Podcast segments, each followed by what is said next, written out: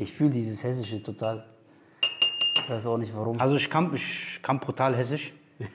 Wenn ich will, dann sage ich dir heute mal so. Ich sag dir mal was, und klar. Wenn es Sense ist, ist Sense. Ja. Aber es, ich sag mal so, früher war, da war ich ein bisschen fitter. Da war ich auch unter Leuten, die viel Hessisch gesprochen haben. Ja, Da war mein Fußballtrainer und der war brutal. okay. Der konnte keiner verstehen, nur äh, ja, gebürtige He He Hesse konnte den verstehen, sonst, sonst niemand. Okay. Ja, Leute, und damit herzlich willkommen zu einer weiteren Podcast-Episode hier bei Schuppen TV. Ihr habt es schon ein Stück weit mitbekommen, mit wem wir es hier zu tun haben. Der gute Herr, der mir hier nebenan sitzt, kommt aus Hessen, genau genommen aus Frankfurt. Das ist Emra. Emra hat seit äh, geraumer Zeit mit Schuppenflechte zu tun, hatte wirklich äh, jahrelang einen harten Weg, um herauszufinden, wie er sie bestmöglich los wird. Und äh, in der heutigen Episode lernt ihr Emra ein bisschen besser kennen. Äh, ihr erfahrt einfach ein bisschen was aus der Vergangenheit, ein bisschen was über die Erfahrungen, die er so gesammelt hat. Im Hinblick auf die Schuppenflechte, sein Weg von der Diagnose hin zu ein paar Geschichten einfach aus dem Alltag. Und äh, ich würde sagen, Emra, damit herzlich willkommen. Cool, Herzlich willkommen, Dankeschön für die Einladung. Ähm, es ist eine Riesenfreude für mich, hier mit dir ein Gespräch zu führen in einer Folge. Ja. Ja. Wenn ich jetzt auf deinen Personalausweis schauen müsste, so, da würde draufstehen Geburtsdatum. Und was für ein Geburtsdatum würden wir da finden? Der 11. November 1985. So, okay, jetzt weiß auch jeder Zuhörer schon mal, dass du vom Sternzeichen Skorpion bist. Ja, Würdest du zustimmen, so vom Typen her, wenn du sagst, okay, Skorpion, so tiefgründiger Mensch, so stille Gewässer tief, stimmst du dazu? Wie würdest du dich so als Typ beschreiben, sag ich mal? Ähm, erstmal zum äh, Sternzeichen. Ich glaube an keine Sternzeichen. Okay, das vorne ab. Ja. Aber nichtsdestotrotz, ähm, also zu meinem Charakter, ich kann sagen, ich bin nicht still, eher das Gegenteil. Eher so, ähm, ja, lebhaft. Ja. Und äh, eher jemand, der seinen Gedanken freien Lauf lässt. Und ähm, ja, so würde ich mich beschreiben. Ähm, sehr fürsorglich, würde ich sagen. Sehr. Ähm, ja, jemand, der Empathie, äh, äh, ja, Empathie erzeugen kann. Und ähm, so würde ich mich bezeichnen. Ja. Okay. Würdest du sagen, dass du schon so von klein auf irgendwo gemerkt hast, dass du dich Leuten gerne mitgeteilt hast oder kam das so erst mit der Zeit? Also war es so, dass du als der kleine Emra eher erstmal schüchtern, zurückhaltend warst oder wie würdest du das so beschreiben? Ja, gute Frage. Also Tatsache ist, dass ich äh, während der Schulzeit eher zurückhaltend war, eher ruhig war. Äh, das muss ich sagen. Und, ähm, und ähm, das, wo ich eigentlich mein, ja, ganz Energie rausgelassen habe, das war äh, äh, im Sport. Ja. Da bin ich Fußball spielen gegangen, da habe ich meine ganze Energie und äh, alles rausgelassen. Also auch, da war ich laut, äh, äh, äh, ganze Energie, die ich hatte, habe ich da immer abgelassen. Und ähm, ja, so, das war so ein Ausgleich. Also eher in der Schule der Ruhige, würde ich sagen. Eher durchschnittlich. Also in den Pausen war es dann schon lauter, so in Gruppen, ne? Mit den äh, Freunden. Aber in der Schule, ich würde sagen, unauffällig, ruhig und genau, so ein Durchschnittsschüler. Okay. So und äh, Laufbahn, so ich sag mal von der Schule an weiter so in die Berufswelt. Wie ging das vonstatten? Musstest du so als, ich sag mal, kleiner Junge oder so als Heranwachsender so im Jugendalter schon halbwegs so die Richtung, die du mal so beruflich einschlagen willst? Überhaupt nicht, nein. Im Gegenteil. Ich wusste eigentlich überhaupt gar nicht, was ich machen werde, wohin es geht. Ich habe dann äh, meinen Realschulabschluss gemacht und ähm, woll wollte dann eine Ausbildung anfangen. Und damals waren Ausbildungsplätze sehr begehrt und ähm, die gab es noch nicht so oft, also so viel, wie es die heutzutage gibt. Und ähm, ja, ich hatte keinen geeigneten Ausbildungsplatz gefunden. Und ähm, mein Vater sagte dann, ähm, ja, mein Sohn macht doch die Schule weiter und ähm, vielleicht ergeben sich dann noch andere Wege. So habe ich dann meinen ähm, Hochschulabschluss, ähm, also, also Abitur gemacht. Und ähm, ja, und danach war eigentlich nur noch der Weg frei für die Uni. Also, weil das hieß dann, wenn ich schon mein äh, Abi habe, dann ähm, sollte ich doch auch den Weg gehen wie meine anderen äh, Freunde, die meisten, die nämlich äh, studieren wollten. Und ähm, ja, Tatsache ist, ich bin eher so ein ähm, ja, Gruppenmensch, ne?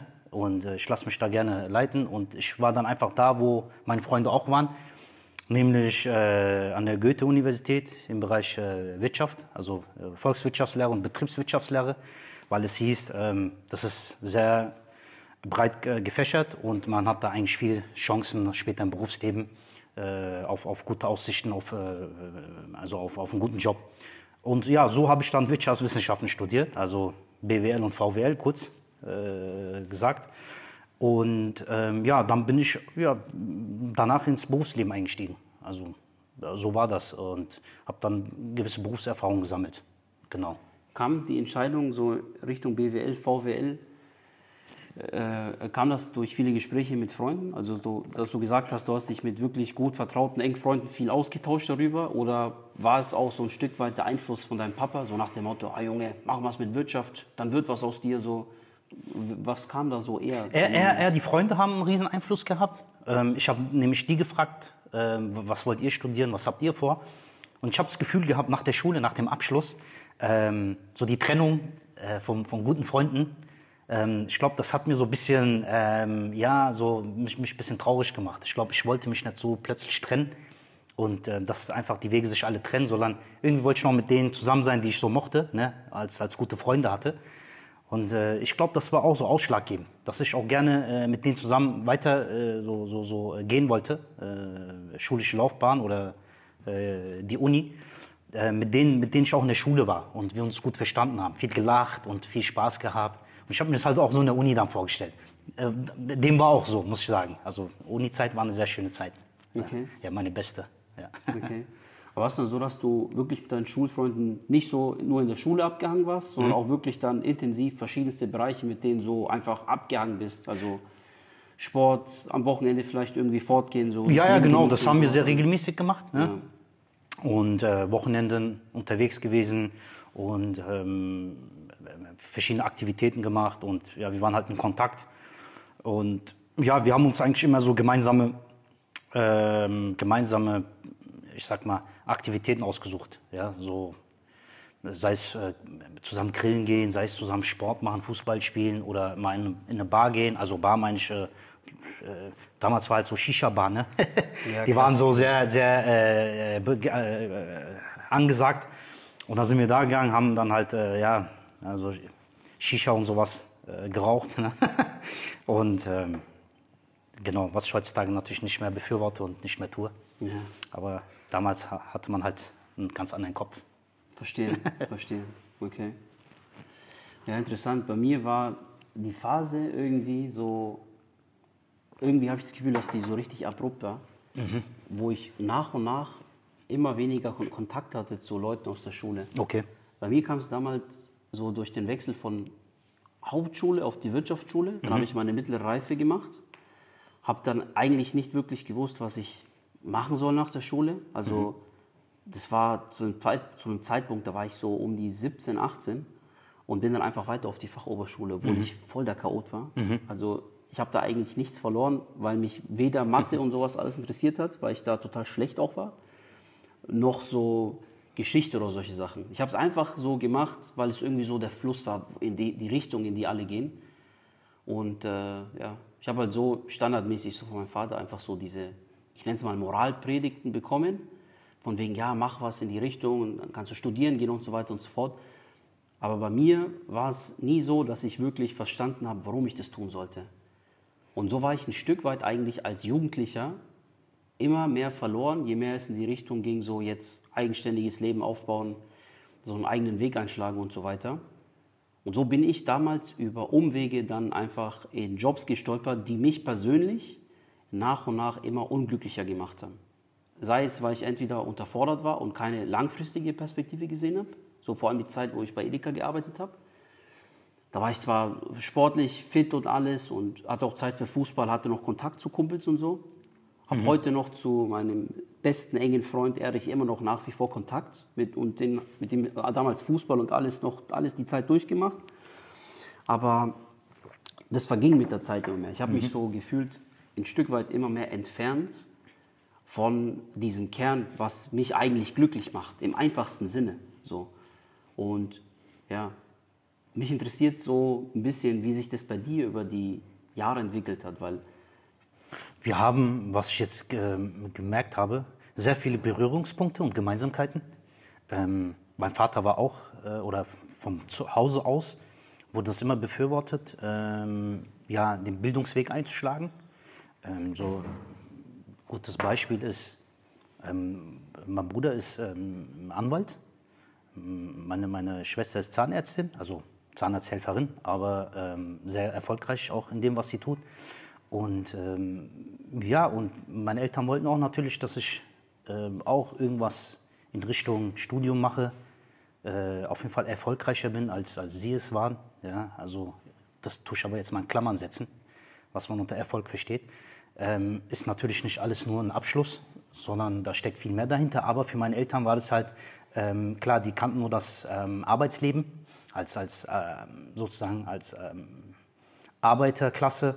Und für sie war halt der einzige Ausweg äh, aus dieser Schichtarbeit, aus, aus dieser körperlichen, harten Tätigkeit raus, äh, war der einzige Weg eigentlich durch den Bildungsweg, also akademischer Abschluss und dann ja vernünftigen Beruf äh, machen. Und genau, das haben meine Eltern auch immer befürwortet. Ähm, die haben mich auch da immer unterstützt und dafür bin ich denen auch immer sehr dankbar.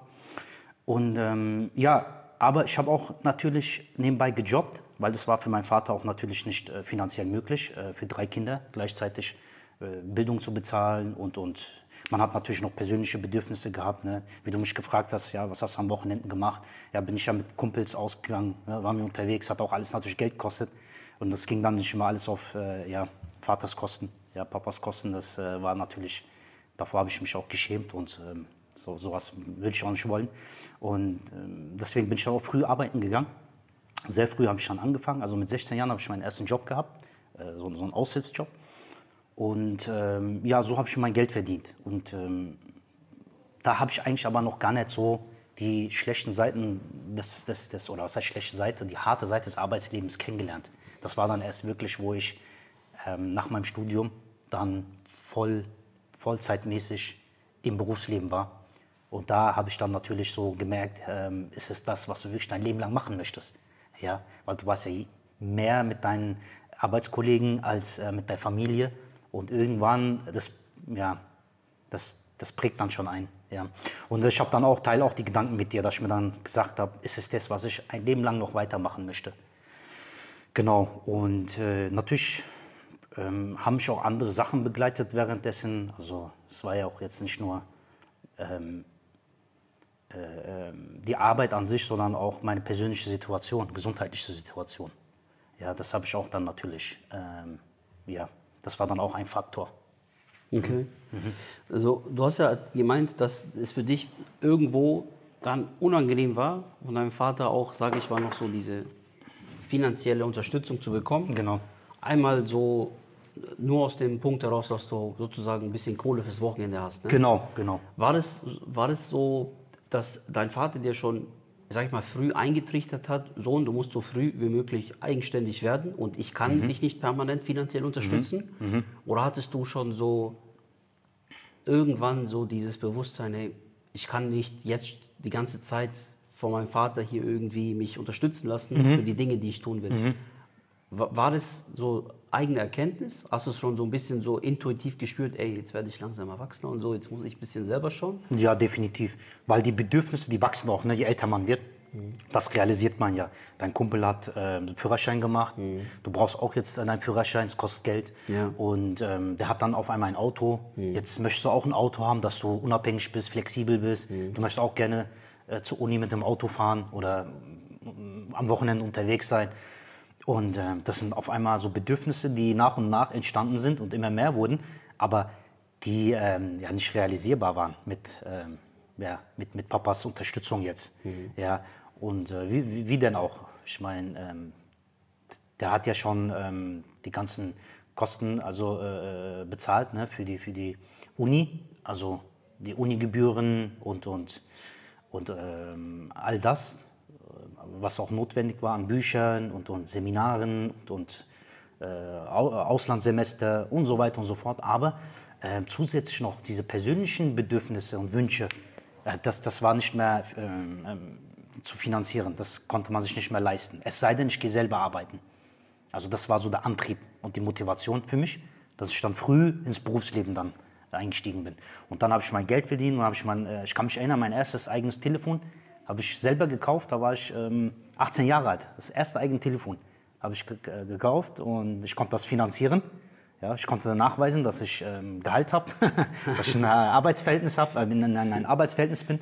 Und ja, dann habe ich auch da mein Telefon äh, gekauft und ja, das war schon so äh, eine Art Belohnung oder äh, irgendwas Schönes so, wo ich dann gesagt habe, okay, ich, ich möchte das weiterhin. Dann natürlich ähm, habe ich dann angefangen mehr zu arbeiten. Dann war es nicht mehr Aushilfe, dann war es Teilzeit während meines Studiums. Und es war auch natürlich so ein harter Teil, weil Teilzeit arbeiten und gleichzeitig für Studium lernen und, und äh, in die, in die ähm, Seminare gehen und in die, ähm, ähm, ja, in die Uni äh, zu den Unterrichten. Das war halt dann irgendwann, ja, dann ist man schnell an die Grenzen gekommen. Ne? Ja, so, so war das während der Studienzeit. Okay, Wahnsinn. Aber man, dieser Antrieb, wirklich so das Studium durchzuziehen und dann trotzdem zu jobben, obwohl du eigentlich ja nicht wirklich bewusst aus eigenen Stücken entschieden hast, dass du jetzt so Wirtschaft und so gehst. Du hast dich ja so ein Stück weit, sag ich mal, inspirieren lassen durch Freunde. Ja, genau. Die da so ein bisschen die Idee geholt, so für die nächsten Schritte. Genau. Woher hast du dann, sag ich mal, trotzdem diese Motivation gehölt, mhm. geholt, dass du das Studium halt komplett durchziehst, sag Ah, ich mal. okay, ja, was, war, schöne was, Frage. was waren dann so deine ersten Gedanken, sag ich mal, als du das Studium angefangen hast? Weil du wusstest dann, okay, du hast dann das Studium fertig gemacht. Wusstest du dann aber auch schon, was dann deine nächsten Schritte beruflich sind? Oder? Nee, überhaupt nicht, ehrlich gesagt. Ähm, das, das war, die Motivation war, ich bin so vom Mensch jemand, wenn ich etwas anfange, äh, dann möchte ich es auch zu Ende bringen. Ähm, das war auch so, so eine Charaktereinstellung. Also ich möchte nicht neben meinen Freunden als Versager dastehen. Ja? Also war auch ein bisschen so dieser gesellschaftliche Druck da, ne? auch bei meinen Eltern und bei meiner Familie nicht als Versager dastehen, sondern ich habe ein Studium angefangen, andere haben es erfolgreich beendet, so muss ich das auch tun. Das war zum einen so ein Push.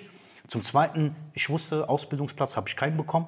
Also muss ich doch wohl jetzt mein Studium zu Ende bringen, dass ich äh, eine Chance habe auf äh, einen, einen, einen vernünftigen Job. Das war so ein Antrieb. Und zum anderen, natürlich wurde einem in der Uni auch äh, viel ähm, alles schön gemalt. Ne? Hm?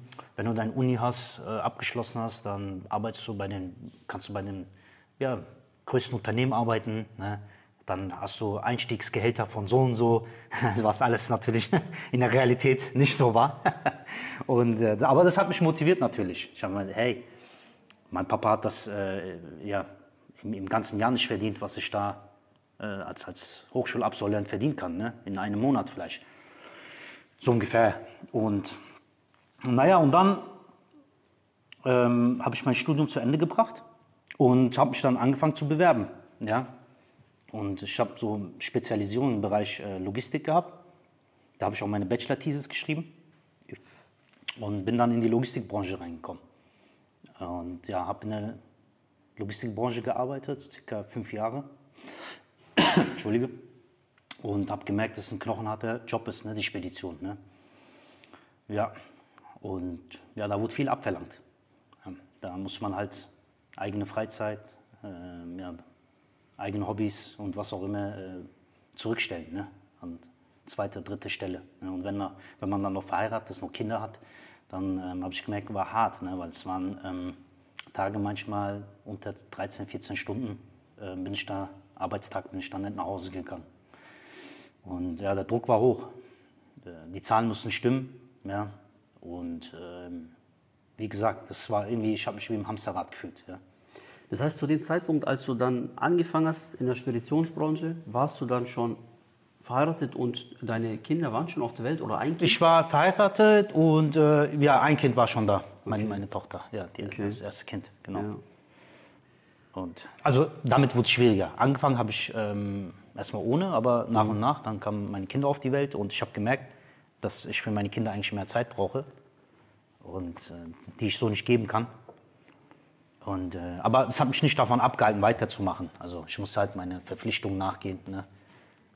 Ja, Miete muss bezahlt werden, äh, Bedürfnisse der Familie müssen, ähm, ja, äh, ja man, man muss sich das alles leisten können. Ne? Also Wohnung, Auto und so weiter und so fort. Die, ja, man will halt Urlaub machen. Ne? Und das waren halt so Sachen, dann war für mich keine Option, einfach aufzuhören, sondern einfach weitermachen, ne? bis sich was Besseres ergibt oder die in der Hoffnung, innerhalb der Firma vielleicht, innerhalb des Unternehmens äh, Karriere zu machen, höher zu steigen und doch vielleicht ein, ähm, ja, so diese Hoffnung, da wird es doch vielleicht besser, ne? wenn man in, in der Firma, wenn man da die Leiter hochklettert. Verstehe, ja. Ja. Hast du dich, was so, ich sag mal, die Wahl der Branche angeht, Mhm. äh, das Transportbranche, ich meine, du hättest ja auch mit deinem Studiengang, den du absolviert hast, in andere Firmen gehen können, um, ich sag mal, mit den Kompetenzen, die du dir angeeignet hast, Mhm. dort einzubringen, halt, sage ich mal so. Hast du dich, was das angeht, so auch, weiß nicht, ausgetauscht einfach mal mit deinen Geschwistern, was für einen Weg du jetzt als nächstes nach dem Studium einschlagen Mhm. könntest? Ja, weniger mit meinen Geschwistern nicht, aber ähm, ich habe Bewerbungen geschrieben an, an ähm, mehreren Unternehmen und habe dann einfach die erstbeste, erstbeste äh, Chance dann wahrgenommen, weil äh, man war ja auch noch unerfahren als, als Absolvent. Du hast ja absolut keine Berufserfahrung gehabt und äh, also relativ, sagen wir so, als jemand, der jetzt gejobbt hat, das wie gesagt war jetzt, ähm, das waren Aushilfsjobs, Studentenjobs, die waren schon hilfreich, aber es war jetzt nicht so ähm, ausschlaggebend ja, bei äh, Verhandlungen, ne? bei, bei, bei äh, Bewerbungsgesprächen, dass man da schon so knallhart mit ähm, ähm, Erfahrung argumentieren konnte. Äh, Im Gegenteil, ne? ähm, die wollten halt auch jemanden, der erfahren ist. Und äh, ja, das war das nicht, nicht meine Geschwister, sondern ich bin dann, ähm, wie gesagt, das, das war einfach die erstbeste mögliche Chance wahrnehmen. Und das habe ich dann auch getan.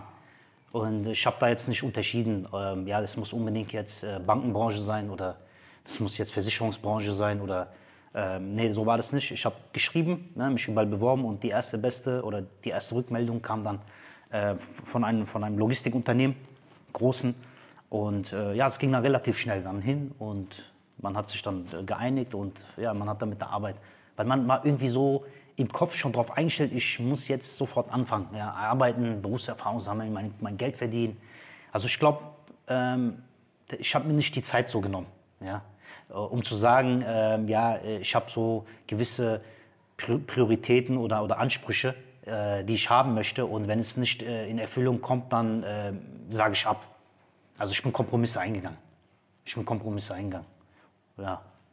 Du hast ja erzählt gehabt vorhin, dass du so dadurch, dass du gesehen hast bei deinen Freunden, die machen alle Studium, die machen, haben alle ihr Auto und so weiter und so fort. Du hast ja vorhin gesagt, dass du jetzt nicht vor deinen Freunden oder Familie so als Versager dastehen Ja. willst, indem du jetzt sozusagen dein Studium nicht durchziehst, Genau. Mhm. weil du davor auch keine Ausbildung und sowas gefunden hast und sowas alles. Kam so dieser Gedanke, weil dir das ein Stück weit vielleicht vorgelebt wurde durch deinen Vater, weil er vielleicht schon immer ein Mensch war, der immer sehr gerade war und einfach so diszipliniert in die Arbeit gegangen ist, so wie man es von der alten Generation Genau. kennt. Hat, hat sich so dieser Anspruch für dich selbst, dass du so nicht dastehen wolltest bei der Gesellschaft, sage ich mal, so eingebrannt unterbewusst, dadurch, dass dein Vater so diesen Lebensstil hatte? Oder war es auch so, dass dein Vater mit dir so ernste Worte gesprochen hat und gesagt, hör mal, Emra, so muss das laufen, zieh das durch, jetzt hast du Frau, Kinder, da musst du für die sorgen, das muss laufen. Das war tatsächlich vor meiner Ehe, also ähm, bevor ich äh, also überhaupt ausgezogen bin von zu Hause. Klar hat mein Vater gesagt, mein Sohn, ähm, der vernünftige Weg ist, dass du studierst und aus, was, irgendwas aus dir machst. Äh, konkret aber konnte er äh, mir den Weg nicht zeigen, weil er selber den Weg nie gegangen ist. Deswegen, er hat nur Ratschläge geben können, aber als Jugendlicher, wenn du weißt, ähm, dein Vater gibt dir Ratschläge, aber er wirklich selber hat da keine Erfahrung, dann, ja, dann nimmt man das nicht so ernst wie, sage ich mal, jemand, der auch tatsächlich den Weg gegangen ist und diese Erfahrung hat oder diese, diesen Abschluss oder diesen Bildungsweg. Dann bleibt dir nichts anderes übrig, als deinen Vater auch ernst zu nehmen. Also, weil du weißt, er ist hier an Erfahrung und an Wissen voraus. Ne? Und, ähm, aber es war ja so bei meinem Vater nicht. Das war ja nur, es waren ja gute Ratschläge, aber im Endeffekt konnte er mir auch nicht genau sagen, mein Sohn, ähm, nach dem Studium machst du das so. Das war auch während des Studiums nicht äh, möglich. Weil, wie, was soll er mir denn über ein Studium erzählen, obwohl er selber nicht studiert hat? Ja? Und äh, das war auch im Berufsleben, also äh, im Berufsleben dann ähm, so. Und er hat mir aber nur gesagt, ähm, ja, geh der Arbeit nach, ja, ähm, lern deine Sachen gut, ja, äh, behandle die Menschen gut, äh, sei nicht äh, andere Menschen irgendwie Schaden zufügen oder äh, ja, konzentriere dich auf deine Arbeit, versuche in dem, was du machst, gut zu sein. Und äh, solche Ratschläge hat er mir immer gegeben. Und äh, ja, dafür bin ich denen dankbar. Also damals war das zwar so alles, ja, okay, habe ich das vielleicht jetzt nicht so ernst genommen. Also das ging vielleicht, da hat man andere Interessen gehabt, ja. Aber heute weiß ich, ähm, ja, er hat das gut gemacht, ja, weil er hat das Bestmögliche getan. Ja. Er hat für mich hart gearbeitet und für, und, und für die Familie und ähm, musste Schichtdienst machen und, und äh, ja, waren, waren harte Zeiten, musste für die ganze Familie sorgen. Meine, meine Mutter war Hausfrau und ähm, das, das war nicht einfach, wenn ich jetzt mal so überlege. Und äh, da hat er große Arbeit geleistet. Ja. Und da hat er gut, er, er hat finanziell, hat er, ist er seinen Verpflichtungen nachgegangen, ist er seinen Verpflichtungen nachgegangen und bei allen seinen Kindern und äh, genau, er wollte, dass wir studieren, er wollte, dass wir aus uns irgendwas machen. Das mehr konnte er auch. Ich bin mir sicher, könnte er mehr, würde er auch mehr geben. Ja, an, an Ratschlägen, an Infos, an, an Hilfe. Und ähm, ein einfaches Beispiel ist einfach Nachhilfe. Mein Papa konnte mir keine Nachhilfe geben. Ja, wie, wie denn? Er ging ja selber nie zur Schule hier. Er ist als Gastarbeiter gekommen in den 70er Jahren, hat seine Schule in der Heimat abgeschlossen und äh, ja, dann kam er hierher zum Arbeiten. Was soll er mir dann hier noch da an Nachhilfe geben, großartig, ne? Äh, während der Realschulzeit oder wo auch immer, wo auch Bedarf nötig war. Vor allem Abiturzeiten, also Abschluss. Und äh, ja, da hat er mir auch äh, Nachhilfekurse bezahlt. Ne? Wenn irgendwie so irgendwo Bedarf war, geh und äh, mach das, dass du da, da, vernünftige Noten bringst nach Hause und so weiter und so fort. Also in, in diesem Sinne war das eine große Unterstützung. Ja.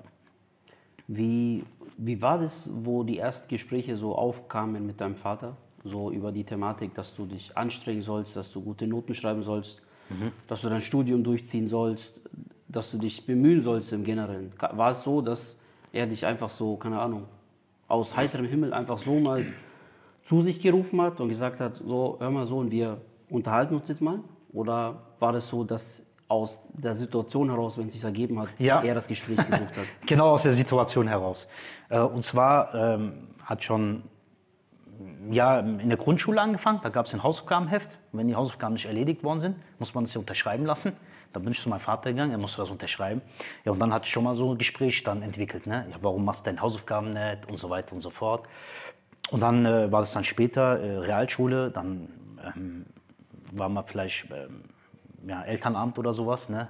Und dann kam man nach Hause und hat gemeint, ja, hier, äh, da sind die Noten nicht so gut oder hier äh, ist das und jenes halt ähm, nicht so, wie es sein sollte. Klar, dann kamen die Gespräche auf. Und äh, Abiturzeit war dann, man ist ja schon volljährig, dann waren es schon mal die Fehlzeiten auch mal. Ja, dann gab es mal ein paar Fehltage.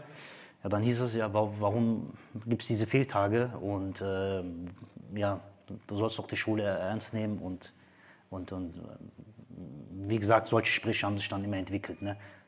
Ähm, eher so aus einer Situation heraus. Mhm. Und klar gab es Moralpredigt, klar. Sag mal ehrlich, so die ersten Male als kleiner Junge, wenn du wusstest, du musst jetzt das Mitteilungsheft zu deinen Eltern bringen und die wissen dann, dass du ein paar Mal Hausaufgaben oder so nicht gemacht hast. Ja, Bruder, ich sag ganz ehrlich, erstmal versucht zu fälschen, ne? die Unterschrift von meinem Vater. Aber äh, die Lehrer haben sofort gecheckt, ne? Ja. ja und, äh, Hat dein Vater auch so eine brutal komplizierte Unterschrift gehabt? Brutal, also brutal. ich kann es bis heute nicht nachahmen. Dann, ja, dann, äh, das, das, ja, das ja nicht, das nie passiert ist. Ich habe tatsächlich gemacht. Ja? Die Sache ist nur schon erwischt und dann wird die Sache schlimmer. Ne? dann wird die Sache schlimmer und äh, ja genau. Und aber ich habe früh die Lektion gelernt. Dann habe ich es auch nie wieder gemacht. Irgendwie, irgendwie mein Vater irgendwie angelogen oder ja, das habe ich dann auch nie gemacht. Also ähm, ich bin auch dankbar dafür. Warum auch? Sollte man nicht tun. ja, verstehe, verstehe. Sollte wie, man nicht tun. Wie, wie würdest du so, wie würdest du deinen Vater als Mensch beschreiben? Ist es so ein Mensch, der Gefühle zeigen konnte, wo du wirklich so eine Nähe gespürt hast zu deinem Papa, so auf Buddy, auf Buddy-Basis, so als wär's dein Kumpel? Oder war es mehr so am Tisch, dass du mehr so aufpassen musstest, was du jetzt sagst und so? Ja, die Realität ist natürlich, so war das nicht. Er kam nach, äh, nach der harten Arbeit nach Hause. Ne? Schichtarbeit, wie gesagt. Vielleicht auch noch, äh, keine Ahnung, irgendwas vorgefallen, ne? schlecht gelaunt oder kann ja immer, immer mal passieren auf der Arbeit. Vielleicht laufen, liefen die Dinge mal nicht so gut, wie es so bei jedem Menschen sein kann. Man gibt Tage, die laufen gut, mal weniger gut. Wenn er nach Hause kam und ähm, ja klar, dann, dann, dann war auch nicht gesprächig, ne? er wollte dann nur essen und dann ist er schlafen gegangen. Ne? Musste dann wieder am nächsten Tag wieder auf die Arbeit. Und ähm, wenn wir dann Krach gemacht haben, ne, dann kam meine Mama und hat gesagt, hier, macht keinen Lärm, ja, euer Vater mu- muss sich ausruhen. Und äh, weil, so lief das, ja. Und ja, wir kannten dann unseren Vater eher so, ja, der kommt von der Arbeit, wir müssen ruhig sein, ne? er muss sich ausruhen. Äh, wir haben höchstens am Tisch, haben wir uns mal gesehen, ja. Und also ähm, so, so lief das ja ab. Also war jetzt nicht, natürlich hat man auch gemeinsame Aktivitäten gehabt, also familiäre meine ich, Urlaub und so, aber ähm, es war jetzt nicht so, dass mein Vater jedes Wochenende mit mir beim Fußballspielen dabei war und zugeguckt hat. Oder ähm, ja, Schwimmturniere, ich bin schwimmen gegangen, dass er da mit dabei war. Ja, dem war nicht so leider. Obwohl ich mir das gewünscht hätte, weil da habe ich mal gesehen, die Eltern waren da, die haben halt zugeschaut ja, und zugejubelt und was auch immer zu deren eigenen Kindern. Da habe ich mir das auch natürlich gew- gewünscht, dass mein Vater da wäre und äh, äh, gesehen hätte, mich gesehen hätte beim, beim Torschießen ja, oder beim Schwimmen. Ja. Ähm, ja, dem war nicht so. Und dann, ähm, wenn ich Glück hatte, konnte ich das dem erzählen und äh, er war stolz drauf, aber ja, ich glaube, das ist trotzdem nicht so, wie wenn er selber persönlich dabei wäre. Ja? Also die Zeit war sehr, sehr begrenzt. Ja? Sehr begrenzt und ähm, ja, und der musste ja irgendwie die Zeit auch aufteilen. Er konnte jetzt nicht nur mit mir die Zeit, er musste auch gleichzeitig mit anderen Geschwistern. Ne? So allen so ein bisschen Aufmerksamkeit geben. Ne? Wenn, er- wenn er die Gelegenheit, die, die Zeit hat, hat er das gemacht, aber das war halt äh, nicht ausreichend, mein, also meiner Meinung nach hätte man weniger arbeiten müssen, aber was, was willst du machen? Früher hat man Arbeit anders da gesehen. Ne? Arbeit war halt an erster Stelle Priorität Nummer eins. Ja, es hat Arbeit Vorrang. Wenn der Chef angerufen hat, wir haben Personalengpass, dann da wird nicht noch gesagt, ja, ich weiß nicht, ich habe morgen noch einen Familienausflug, ich kann doch nicht, sondern da wird gesagt, Chef, ich bin da. Ja? Und da war er auch da. Gut, ja. Und dann, ähm, es war aber auch so ein bisschen Geben und Nehmen. Und dann habe ich auch gesehen, wie mein Vater mal angerufen hat, hat gesagt, ja, wir fahren in den Urlaub, ja. Ch- Chef, jetzt ähm, gibst du mir mal hier einen Tag früher oder mehr Urlaub. Ich, das, das lief auch, ne, so ein bisschen geben, also es war auf Basis von Geben und Nehmen. Aber die waren da knallhart, ne? die, haben, die sind keine Kompromisse eingegangen. Ja? Und äh, die Zeit war wenig, wie gesagt, war wenig, ja, definitiv. Aus, aus meiner Sicht jetzt heute aus als Papa hätte ich mir natürlich mehr gewünscht, dass mein Vater noch mehr Zeit verbracht, verbracht hätte. Man realisiert es selber mehr oder versteht es besser, wenn man dann selber Vater ist, ne? weil man dann so ein bisschen den Kontrast hat. Ja, ja. Und äh, dann merkt man das eigentlich so ein bisschen. Ne? Wobei auch die Zeiten mit heute nicht wirklich vergleichbar sind. Ne? Das stimmt auch. Die Möglichkeiten waren noch weniger, muss man sagen. Früher, klar. Die Möglichkeiten waren deutlich begrenzt als, als heute. Damals, ich bin ja, oder wir sind ja äh, ohne ähm, Handy aufgewachsen. Ne? Wir gehören noch zu der Generation, das ist ja das Interessante, die eigentlich ähm, ohne, ohne Handys und, und ohne Internet aufgewachsen sind. Das kam ja dann erst später, im späteren Leben. Also, wie ich dir vorhin auch zu Beginn gesagt habe, mein erstes Telefon hatte ich mit 18 Jahren. Mit 18, heute, ich glaube, unvorstellbar, dass jemand sein erstes Telefon mit 18 Jahren hat. Ich habe kleine Mädchen gesehen beim Sport machen, war ich im Park ein bisschen mit meinen Jungs und sehe so eine Gruppe mit Mädchen zwischen fünf und neun Jahren vielleicht. Und das kleinste Mädchen mit vielleicht fünf Jahren, das ist mit dem Smartphone rumgelaufen. Das war für mich oh so unvorstellbar, dass es Eltern gibt, die ihre Kinder mit Smartphones in dem Alter rumlaufen lassen. Ja, ja. Aber es ist halt so die heutige Zeit. Ne? Ja. Und ja, stellt uns vielleicht so auch als Eltern vor neue Herausforderungen, Mhm. inwieweit wir noch Zugriff zu unseren Kindern haben. Ne?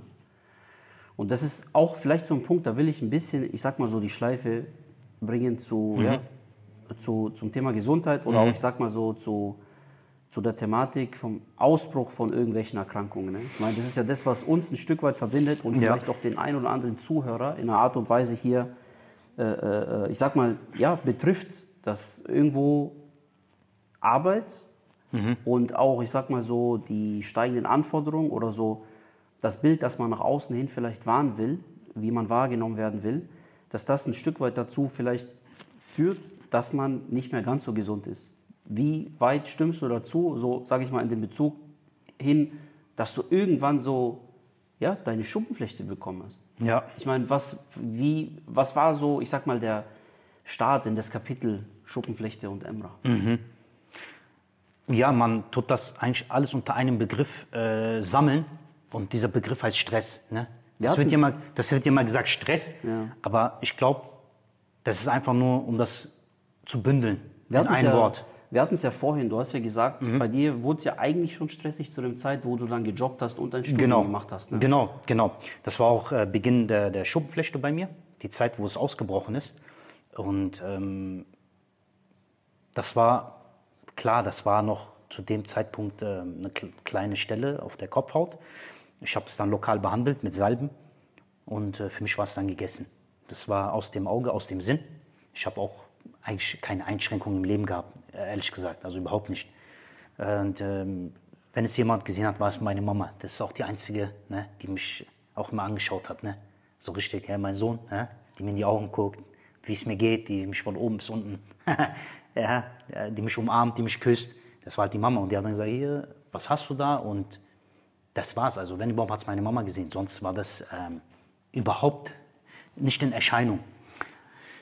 Und dann ähm, wusste ich ja natürlich erstmal zu dem Zeitpunkt nicht, was, was, was Schuppenfläche so ist. Ne? Da bin ich hingegangen, habe dann eine Cortisonsalbe bekommen und das war's auch. Ich habe mir auch nie Gedanken gemacht, um ehrlich zu sein. Und ähm, irgendwann mit der Zeit habe ich dann natürlich gemerkt, die Stelle wird größer. Und ähm, das fängt auch an an anderen Stellen, also es breitet sich aus. Und dann habe ich mir natürlich erstmal äh, ja, Gedanken gemacht, was überhaupt Schuppenflechte ist.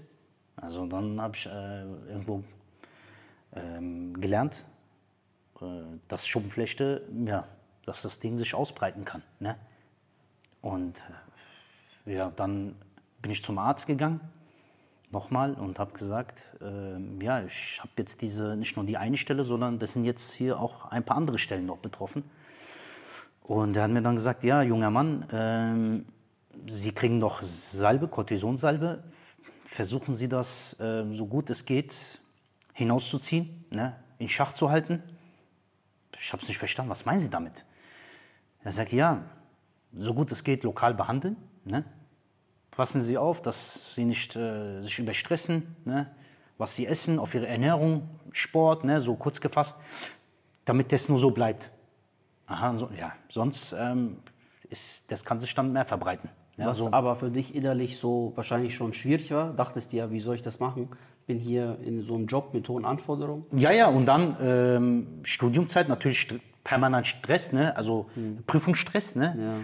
Und Ach so, da warst du noch in der Studium. Da, da war ich schon im Ja, ja, Studium. nee, da war ich ja, ja, da war ich im Studium. Aber ich habe gejobbt natürlich. Nebenbei war immer, also ich habe immer gejobbt. Ne? Ab 16, mit dem 16. Ding, äh, Lebensjahr habe ich dann angefangen, immer gejobbt.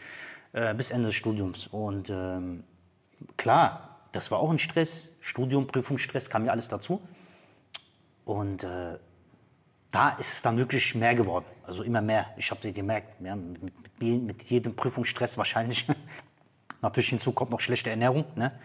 Und hinzu kommt noch äh, weniger Sport. Ne? Und so weiter und so fort. Und äh, habe gemerkt, dass das breitet sich aus. Und ähm, so hat das äh, angefangen. So hat das angefangen, deren. Und äh, bin dann, wenn die Salbe dann ähm, ähm, leer war, ne, die Cortisonsalbe, bin hin und habe nach Alternativen gefragt. Ja, gibt es denn doch nichts irgendwie dagegen? Ja klar, dann hat man so ein bisschen andere lokale Therapien angewendet, ne, mit Teer und sowas und dann Badesalz und Lichttherapie, ne, hat man so langsam äh, so, so äh, äh, vorgeschlagen. Dann habe ich Teer und sowas und sämtliche Shampoos mit Schwefelgestank, äh, ne, also äh, diese, diese Dinge habe ich dann an, angefangen zu benutzen. Und äh, ja, ich habe noch relativ also dichtes Haar gehabt und ähm, ich konnte das noch, ähm, ja, noch unsichtbar machen. Ne? Also ich konnte das noch. ja, das ging dann so erstmal weiter, aber natürlich war das damit auch nicht zu Ende. Das wird ja dann immer schlimmer. Wahnsinn, okay. Ja, würdest du sagen, dass du irgendwann den Punkt erreicht hast, wo ein ein Stück weit so vielleicht ja wirkliche Sorgen dazu kamen? Also bist du irgendwann so emotional, sage ich mal, in dieses Bedürfnis verfallen, immer mehr zu googeln, was es gibt, was für Auswirkungen es hat, woher das kommt. Ist ja so ein Klassiker bei Leuten, die betroffen sind. Die fangen ja an, wie bekloppt, stundenlang jede Nacht so sinngemäß irgendwie zu googeln. Bist du irgendwann an diesen Punkt gekommen? Ja, ja, tatsächlich. Ich bin wirklich dahin gekommen. Und zwar, ähm, wo ich dann eigentlich realisiert habe, dass wenn ich jedes Mal zum Arzt gegangen bin, dass ich immer das Gleiche erzählt bekommen habe. Ja, dass es eine unheilbare Krankheit ist, dass man nichts dagegen tun kann, außer dass man diese Salben verwendet. Und das war es auch. Aber irgendwann habe ich gemerkt, dass meine Lebensqualität so gesunken ist, so, also die war so eingeschränkt, so dermaßen, dass Salben auch nichts mehr gebracht haben. Also ähm, ich musste da jetzt was anderes machen. Das ging so nicht mehr weiter. Also ich habe es wirklich schon zu dem Punkt gebracht, wo ich dann gesagt habe, so, jetzt bin ich äh, Endstadium, ähm, so geht das nicht weiter. Was, was, was kann ich jetzt machen? So hinnehmen kann ich das nicht. Und äh, aus Verzweiflung natürlich habe ich dann ähm, erstmal auch so Alternativtherapien versucht, ne? Apfelessig und sowas geschmiert, ne? soll ja gut für die Haut sein, gestunken ohne Ende, habe mich dreimal am Tag mindestens gewaschen, ne? also äh, damit die Schuppen, dass ich weg befreit bin von den Schuppen und äh, Klamotten wurden dementsprechend angepasst, ne? das ist alles äh, schon, war schon alles, äh, ja, dementsprechend angepasst. Äh, ja, Job habe ich auch dementsprechend schon gewechselt. Ne? Das war irgendwie für mich, ja, ich wollte nicht mehr, ne? so zwischen den Leuten. Das war einfach alles so eine Belastung. Wie, kann, wie, wie konnte man sich den Arbeitsplatz vorstellen, so bei, bei Schenker, so in der Spedition? War, war das so ein Großraumbüro? Genau, oder- Großraumbüro und ähm, da hast du halt mit sämtlichen Leuten zu tun gehabt. Da bist du auch mal vielleicht mal zum Kunden rausgefahren. Da warst du mal im Seminar oder mal, da warst du ständig unter Leuten. Ja? Und ähm, das, das, das Problem war ja nur, ähm, dass nicht alle Leute gleich sind ja? und nicht alle gleich reagieren. Ne? Und das waren dann halt so Sachen, die schon einen ähm, dauerhaft belastet haben. Das reicht ja schon, wenn jemand blöd guckt, wenn du einen Schub hast und äh, als eine Mal guckst du weg, aber wenn dauerhaft diese dummen Blicke da sind, dann irgendwann, dann muss man auch ehrlich sein, das ist halt menschlich, dann fühlt man sich wohl. Ja, man will ja nicht immer dumm angedacht werden oder immer auch dumm gefragt werden. Ja.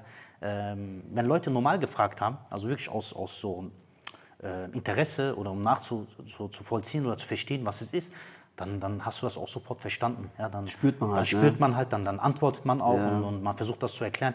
Aber Leute, die dann sagen, i und äh, Igitt und was ist das und es ist ansteckend und, äh, und dann noch ein paar Schritte zurück machen, also ähm, das war schon dann eine Belastung.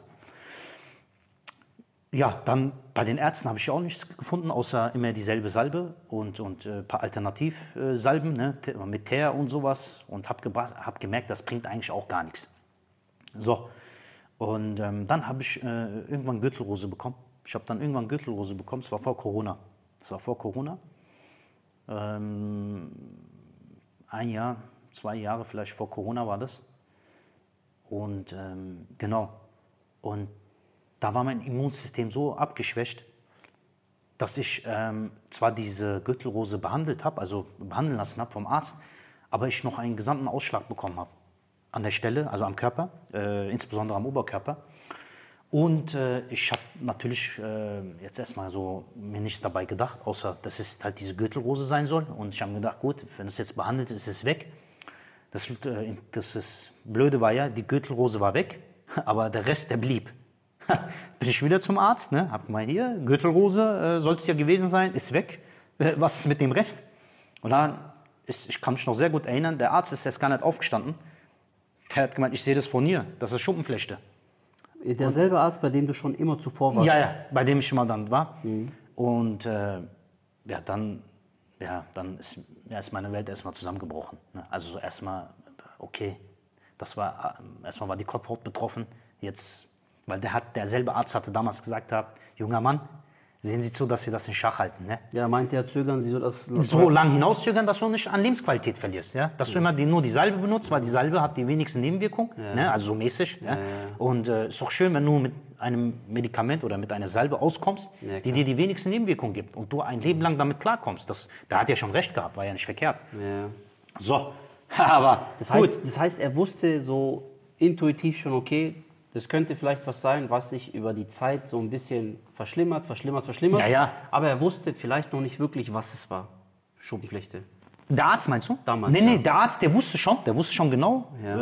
ähm, was es ist und dass eine Schuppenflechte sich auch verbreitet Mhm. und dass ich eigentlich diese, diese, diese, diese Verbreitung hinauszögern soll, so gut es geht, durch Sport, Ernährung, halt gesunde Lebensweise, äh, wo eigentlich sogar halten soll, so wie das ist. Also das soll, und er hat mir gesagt damals, das ist äh, unheilbar, das ist genetisch, ne?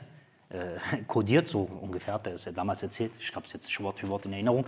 Jedenfalls, äh, das kannst du nicht mehr rückgängig machen. Aber was du machen kannst, ist diesen Prozess verlangsamen oder stoppen. Also, dass, dass sich das nicht weiterentwickelt. Das, das habe ich dann erstmal so äh, versucht umzusetzen. Ne? Äh, aber habe hab ich das wirklich gemacht? Nein. Weil, was heißt denn äh, dementsprechend ernähren? Wusste ich doch gar nicht zu dem Zeitpunkt. Und äh, Sport, na gut, okay, ab und zu natürlich gemacht, aber ähm, ja, nicht zielgerecht. Ja. Es war mal ab und zu mal Fußball spielen, mal ab und zu mal, weißt du.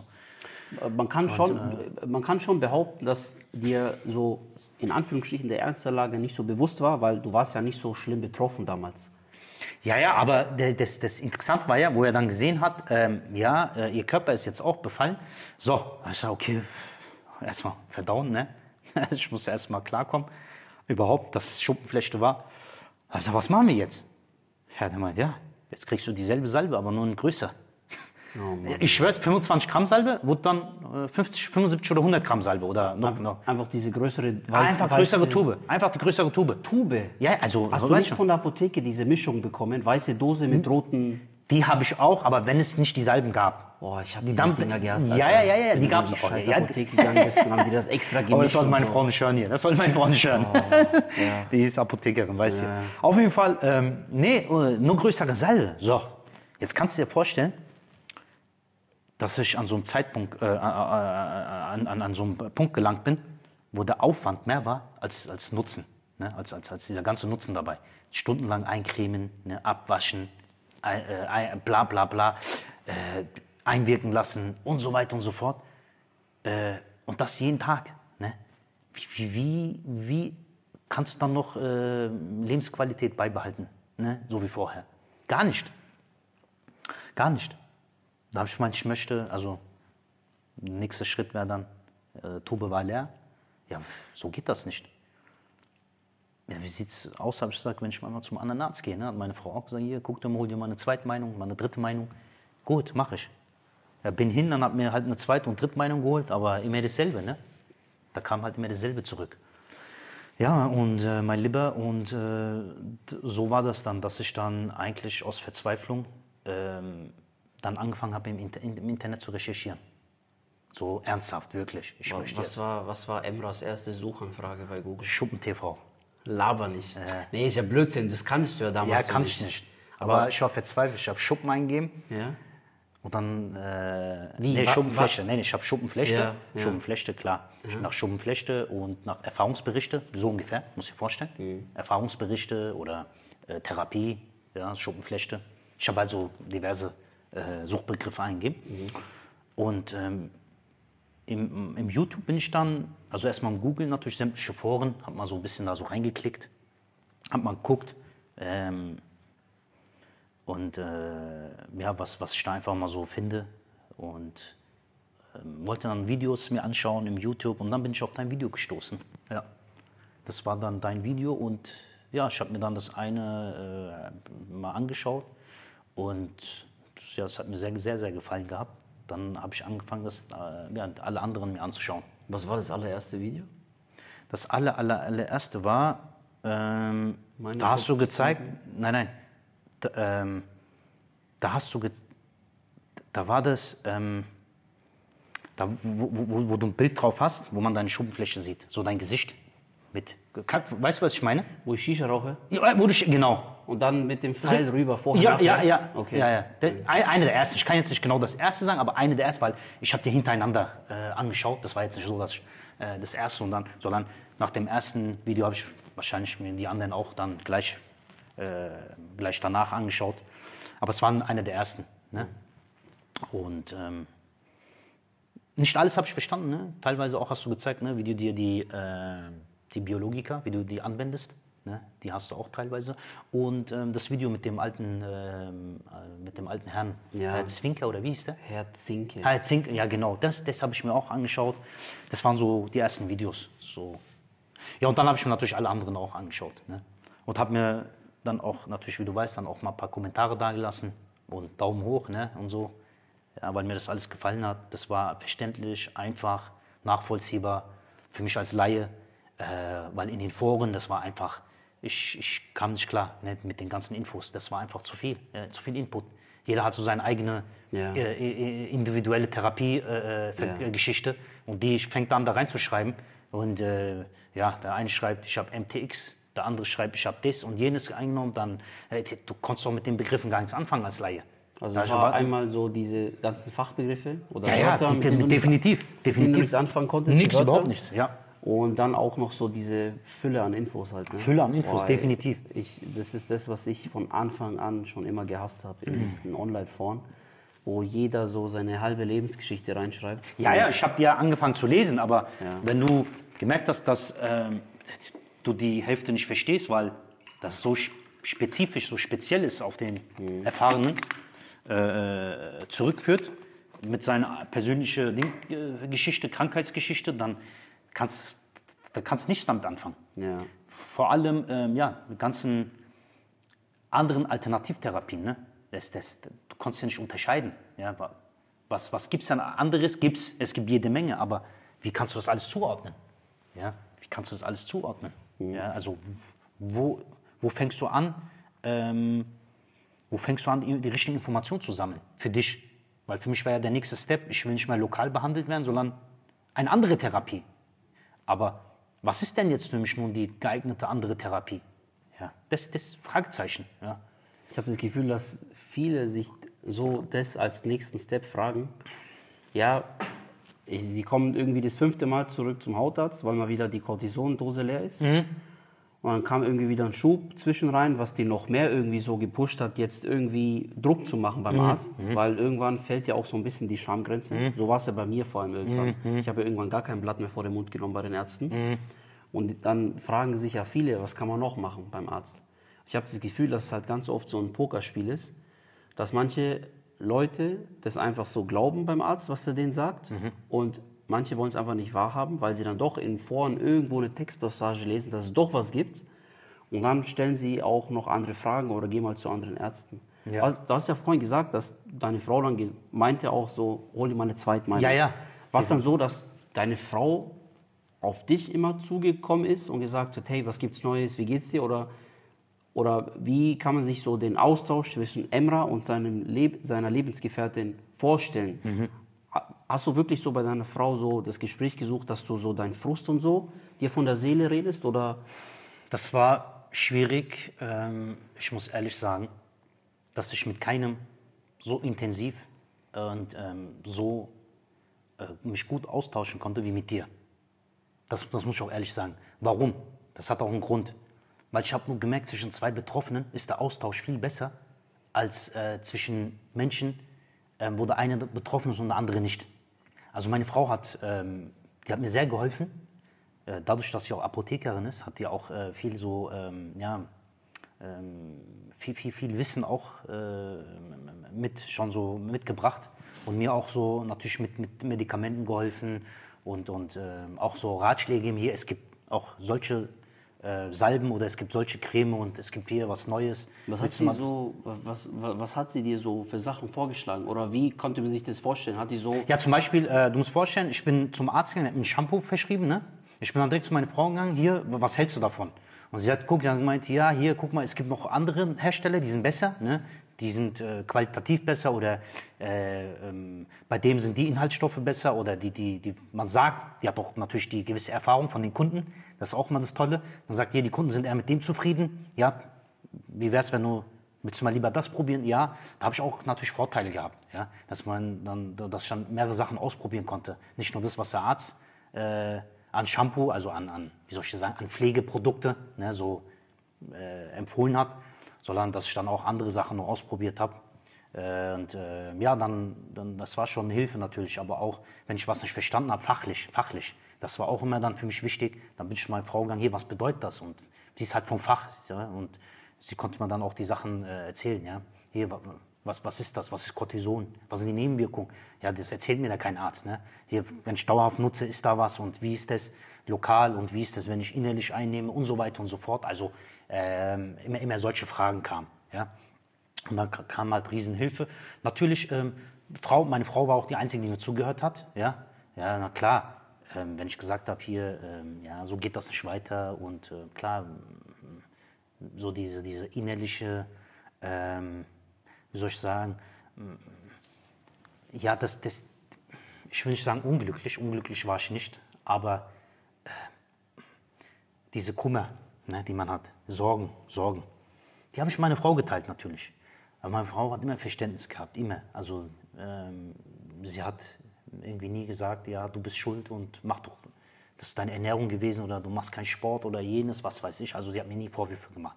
Sie hat auch immer versucht, nach Alternativen oder mir zu helfen oder nach einem Arzt zu suchen, der noch besser ist. Aber natürlich ist sie auch an ihre Grenzen gekommen. Sie ist ja keine Ärztin gewesen, sondern Apothekerin. Ne?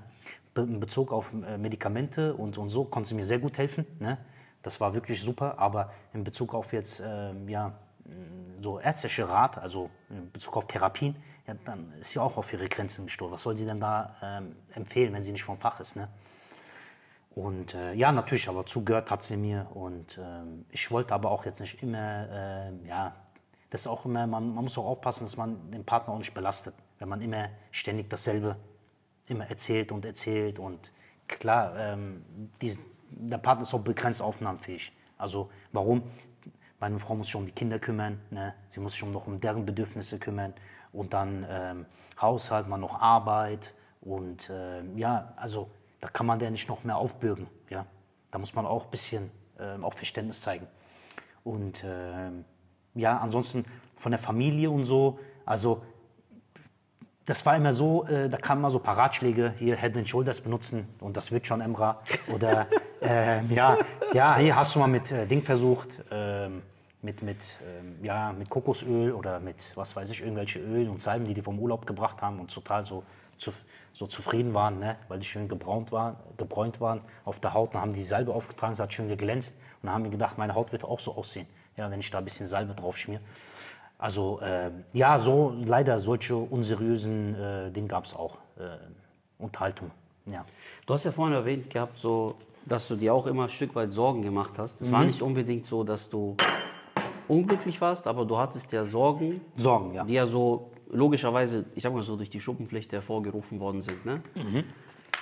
Ich würde jetzt mal behaupten, dass ein Mensch, der vielleicht noch kein Papa ist oder der vielleicht noch keinen Lebensgefährten an seiner Seite hat, andere Sorgen hat als ein Mensch, der Emra heißt, so halbwegs irgendwo so, ja, in der Mitte seines Lebens, naja, so ein paar Jahre vor der Mitte seines Lebens angekommen ist, so, da wirst du ja andere Sorgen gehabt haben als so ein Junggeselle, ohne Partner, ohne Kinder.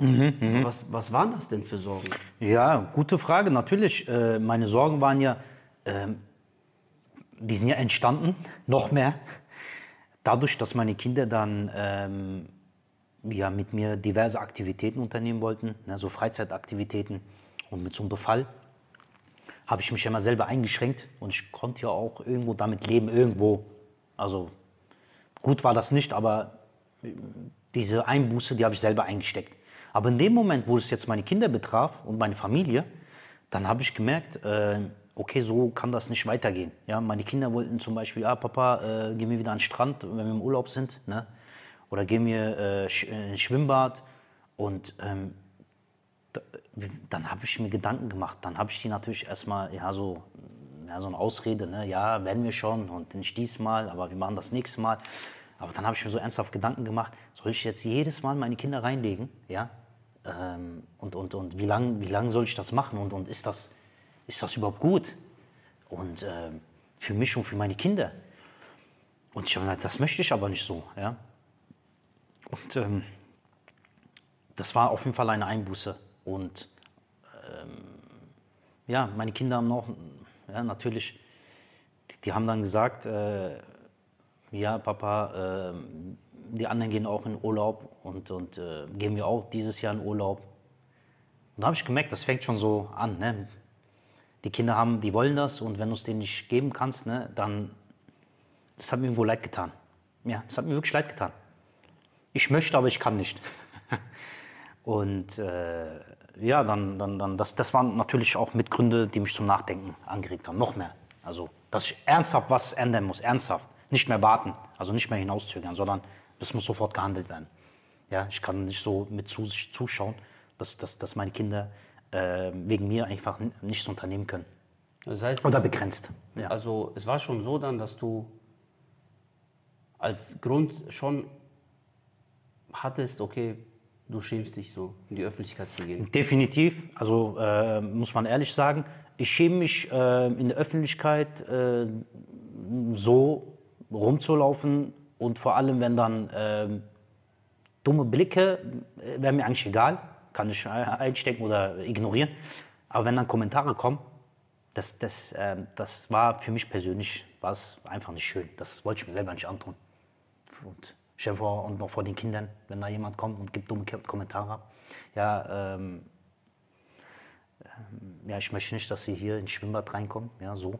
Ja, ist das ansteckend? Oder, und dann gehen sie sich noch beschweren sich beim Bademeister. Und so solche Fälle kenne ich, habe ich gehört. Also es ist jetzt nicht bei mir persönlich, aber ich kenne das von Betroffenen. Habe ich auch schon mal mitbekommen, dass und, manche äh, da so Verbot bekommen haben. Die ja, ja, und, und so. genau das wollte ich vermeiden. Also das und mit den Kindern, das wäre schon, das, das wollte ich nicht einstecken. Ja. und ähm, ja. Boah, war für mich einer mit der heftigsten Gründe zu sagen, ich ändere so viel an meinen Essgewohnheiten und so weiter. Mhm. Da hatte ich noch nicht mal Kinder zu dem Zeitpunkt. Ey. okay. Da war ich 26, hatte meine äh, Therapie mit Cosentix damals angefangen, Interleukin 17 Blocker. Das war das erste Medikament, das auf, auf europäischer mhm. Äh, Ebene äh, zugelassen war für Psoriasis-Arthritis habe da meine Schubflechte so innerhalb von drei, vier Wochen eigentlich so weggehabt, war bei irgendwo 85, 90 Prozent und ähm, habe mich dann aber gehen lassen, weil ich auch ein Stück weit keine Perspektive für mein Leben hatte. Ich hatte so auf einmal diese neue Identität, meine neue alte Identität zurück, ohne Schuppenflechte und habe mich dann irgendwo gehen lassen, weil ich auch beruflich nicht wusste, ne, wo ich hin will, wer ich bin, was ich mir wünsche, was ich will fürs Leben.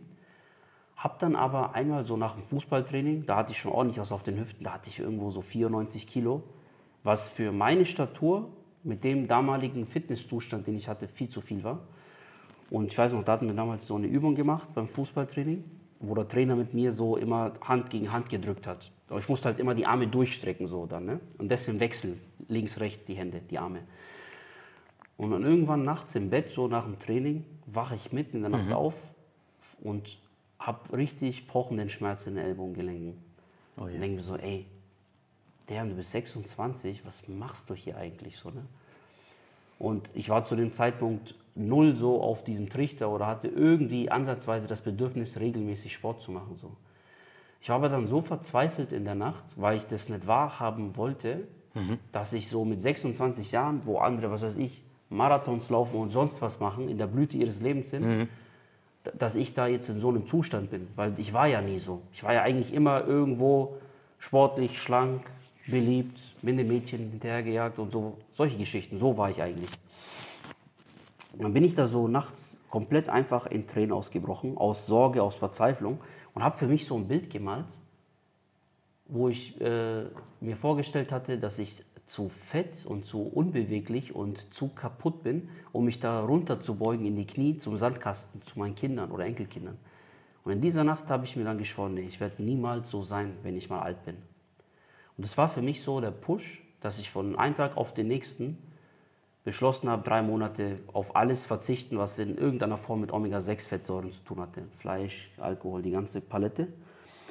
Und da habe ich ja in drei Monaten 18 Kilo abgenommen das war so für mich damals der Push, okay, nee. Also ich hatte noch nicht mal Kinder zu dem Zeitpunkt, aber ich wusste, wenn ich mal Kinder habe, die sollen das nicht ausbaden. Und ich glaube, das ist das, wo wir uns ja total ähnlich sind oder, oder wo auch viele, die jetzt zuhören, sage ich mal in dieser Episode, sich vielleicht denken, ja, das ist eigentlich so der Hauptmotivationsgrund, um nach vorne zu gehen, was zu tun. Ja.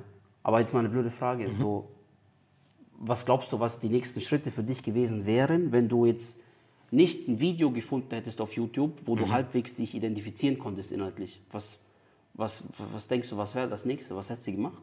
Weil du hast ja zu dem Zeitpunkt schon gute, ich glaube, zehn Jahre Schuppenpflicht gehabt. Ja, ja, über zehn Jahre. Und Gott sei Dank keine Gelenkschmerzen. Keine Gelenkschmerzen, ohne Gelenkbeteiligung. Äh, aber über zehn Jahre, ich würde sagen ähm, knapp 13, 14, 15 Jahre, kommt drauf an. Also am Anfang, wie ich es gesagt habe, es war nur eine kleine Stelle, ne, die war so unbedeutend. Aber es war ja so ein Prozess, ne, so ein schleichender Prozess, ne, nach und nach, nach und nach. Und den Höhepunkt, ja, den habe ich ja gehabt, ähm, praktisch während der Corona-Zeit und danach, also so in dieser Phase. Dann habe ich, das, das war schon so der Höhepunkt vom Befall, von den Schüben. Und was hätte ich gemacht, wenn ich nicht auf deine Videos gestoßen wäre? Jetzt äh, hätte, hätte Fahrradkette, aber womöglich, so wie ich mich kenne, also charakterisch, ich würde auf jeden Fall ähm, eine, eine, eine Änderung vornehmen. Also irgendwas hätte ich gemacht. So würde ich nicht beharren, so wie es vorher war. Das habe ich ja schon allzu lang gemacht. Und ich war ja schon, ich bin ja an meine Grenzen gestoßen. Also das Hinauszögern mit den Salben und so, das war ja nicht mehr möglich. Und ähm, das Waren, heißt, ich, waren dann auch so Besuche ich war schon, ja, ja, dabei bei Heilpraktika sowas oder irgend so alternative war schon. Kisten? Ich war bei Heilpraktikern, Ja. Was, haben Tatsache. die, was haben die so mit dir gemacht? aber nicht hier. Ich war im Heimatland. Ja. Da hat mir jemand gesagt, äh, jemand von so, so ein guter Bekannter, der hat gemeint, ey, hier gibt es einen, einen Heilpraktiker und äh, komm und äh, gehen wir dahin. Und ich habe gesagt, ah ja gut, okay, also, Also du, hörst wa- du den mal an. Du warst Hörst- eh so urlaubmäßig? Urlaubmäßig, ja, ja, das war urlaubmäßig und zwar hat sich ganz spontan ergeben. Okay. Für mich war es einfach nur gut, ich höre mir den an. Also ich habe ja nichts zu verlieren, ne? Hör ich mal an. Gut, dann bin ich hin, habe mir den angehört und äh, ja, äh, letzten Endes war das jetzt nicht keine Bereicherung, großartig, ja. Mir wurde Ter empfohlen vom Heilpraktiker, Ter. Hm? Ter soll gut sein. Ich soll äh, auf gewisse Lebensmittel verzichten. Ja, das was, was hat er dir gesagt, auf was du verzichten sollst? auf Eier, auf Scharfes. Auf Eier sollst du und, und auf verzichten? Tomaten. Und auf Tomaten. Das sind, äh, die, die befeuern das. Gut, das hat er damals gesagt und äh, Wie lange ist das her? das schon war vor Corona. War vor Corona. Also schon, schon, schon über sechs, sieben Jahre. Ja, ja, ja. Okay. ja. Krass. Das, ja, Und okay. ähm, ja, das waren halt so, äh, aber das war nicht der Höhepunkt meiner Suche. Es war jetzt nur, es hat sich so ergeben gehabt. Mhm. Also, wa- was wäre, wenn ich jetzt nicht auf deine Videos gestoßen wäre? Ja, klar, ich hätte weiterhin gesucht, ne? nach Alternativen. Mhm. Womöglich, ähm, ja, hätte ich nach äh, Erfahrenen gesucht und, äh, und die, die, die den gleichen Leidensweg hatten wie ich, um äh, daraus Rückschlüsse zu führen ähm, oder um daraus äh, Schlüsse, also so, so äh, Informationen zu sammeln da, daraus, um für mich den nächsten Step, äh, dass ich den nächsten Step gehe. Praktisch ein Be- Betroffener, ein äh, Betroffener, der, der den gleichen Leidensweg hatte, was hat, hat er gemacht in meiner Situation, was ist passiert, dass er dann praktisch erscheinungsfrei wurde. Also ich würde solche Leute versuchen zu finden, ja. Also du warst ja einer davon, den ich ja, ja, selbst, du bist ja ein Selbstbetroffener. Also du warst der Erste praktisch und der Beste, ne, den ich dann äh, getroffen habe. Das heißt, du hast vorher eigentlich nur aus Foren gewusst, dass es andere gibt. Ja, ja, aber so ich- in deinem Umfeld oder so gab es niemanden. In meinem Umfeld gab es einen einzigen, interessanterweise. Aber ähm, leider äh, war er als Mensch jemand so, der selber nicht viel Information weitergeben konnte. Also äh, er war selber befallen, aber er, er war in dieser Materie leider so schlecht informiert, dass er, ähm, ich habe das Gefühl gehabt, äh, ich kriege bei ihm nicht die Information, die ich gesucht habe. Und zwar eine Aufklärung. Also ähm, für ihn war es so, ja, ich kriege eine Spritze und ähm, alles ist weg. Aber was ist das, was du da einnimmst? Äh, Weiß ich nicht. Da hat er mir ein Foto damals gezeigt. Äh, Also äh, äh, das Medikament meine ich. Und zwar Cosentix. Das war das erste, was ich in meinem Leben gesehen habe. Ich wusste gar nicht, was es ist. Ich habe gesagt, gut, kann ich ein Foto davon machen? Er hat gesagt, ja, mach. Gut. Habe ich ein Foto davon gemacht. Das Foto habe ich bis heute noch. Ja? Das habe ich noch auf meinem Handy gespeichert. Ich mal, irgendwann werde ich mal meinen Arzt darauf ansprechen. Weil Den Arzt auch? Okay. Mal ein, wobei ich sagte, ich habe mehrere Ärzte darauf angesprochen. Ja. ja. ja. Ich habe das Bild gehabt, dann habe ich dann irgendwann, ne, wenn ich mal brauche, komme ich drauf zurück, weil wie soll ich mir den Namen merken? Cosentix, ne, einmal gehört, würde ich ja auf jeden Fall vergessen. Und Tatsache war, ich bin war ich wirklich in so eine Situation gekommen, ich war beim Arzt Und das war jetzt halt genau während dieser Phase, wo ich gesagt habe, ey, es geht so nicht mehr weiter. Und ich suche ja nach anderen Ärzten, Zweite- und Drittmeinung holen, ne? Kannst dich erinnern, wo ich gesagt habe, ich bin jetzt nicht mehr immer zum selben Arzt gegangen, sondern bin zu weiteren Ärzten gegangen, ne? Äh, zu, zu, um mir andere Meinungen zu holen. So, ich bin dann gegangen zu den Ärzten und habe tatsächlich das äh, Foto gezeigt, habe gemeint, hier, äh, Herr Doktor, was halten Sie denn von dem Medikament hier? Ehrlich, ich wusste aber zu dem Zeitpunkt noch gar nicht, was es ist, also Biologikum und Tra- ich wusste gar nichts. Ich wusste nur hier, ich habe gesagt, äh, ein Betroffener, ne, den ich kenne persönlich, der hat gemeint, das hat ihm geholfen, was? Hat mich sofort abgewimmelt, sofort. Ja, sie wollen doch nicht ihre Leber und ihre Niere und ihre Organe äh, ab, abtöten und, und, und äh, sch- sch- beschädigen und äh, bloß nicht. Oh, ich habe natürlich sein Wort für, für, für, für wahr gehalten. Ne? Wenn es ein Arzt sagt, dann hat es was zu bedeuten. Für mich war das erledigt. Also das kam gar nicht mehr in Frage, ne? weil er hat gemeint, damit machst du alles kaputt, ne? deine ganzen inneren Organe. Ne? So, genau so hat er es gesagt. Ah ja, okay. Er hat gemeint, sie bleiben lokal. Sie bleiben lokal weiter und äh, bei der lokalen Therapie. Und ja, bin da raus und dachte, ich habe die Wahrheit erzählt bekommen. Ne? Ja, das war so der erste Kontakt, aber so wirklich von den Betroffenen habe ich nicht so die Informationen bekommen, die ich mir äh, erhofft oder erwünscht habe. Ne? Ich habe Mal tatsächlich blöd noch gefragt, Ja. was hast du dir für eine Information erhofft oder erwünscht? Welche Informationen, ähm, was gibt es, erstens, was gibt es für Therapiemöglichkeiten außerhalb der lokalen, die man so bei jedem Arzt, gängigen Arzt kriegt? Was gibt es darüber hinaus? Zweitens, ähm, ähm, ja, was sind das für Medikamente? Okay. Und ähm, drittens, ja, ähm, wie, wie ist der Erfolg? Wie sind die Nebenwirkungen? Ähm, wie haben Betroffene damit Erfahrungen gemacht? Ne? Das ist immer das Beste, ne? wenn die, die, nicht nur der Arzt dir das aufschreibt, ne? sondern das ist auch von so Betroffenen oder, oder, oder äh, Leuten, die dir damit Erfahrung hatten, wenn die dir sagen, ähm, wie die mit dem Medikament so zurechtkamen. Das waren für mich so erste Anhaltspunkte, ne? die ich mir so erhofft habe. Ne? Äh, ja, sowas, ja. Das, das Bist du, bist du nicht dann automatisch so, nachdem der Arzt dir gesagt hat, ja, sie wollen doch nicht ihre Leber, Niere kaputt Ja, machen, ja, ja. bist du dann nicht automatisch gleich zurück zu dem Typen, der dir davon erzählt hat und hast ihn nochmal darauf angesprochen? Nee, nee, habe ich nicht. Tatsache habe ich nicht. Okay. Ich habe ehrlich gesagt, ähm, ja, das ist so äh, Art von Typ von Mensch, ähm, dem war es eigentlich so ziemlich egal, was er da einnimmt. Er, ähm, er hat gesehen, dass er so erscheinungsfrei geworden ist.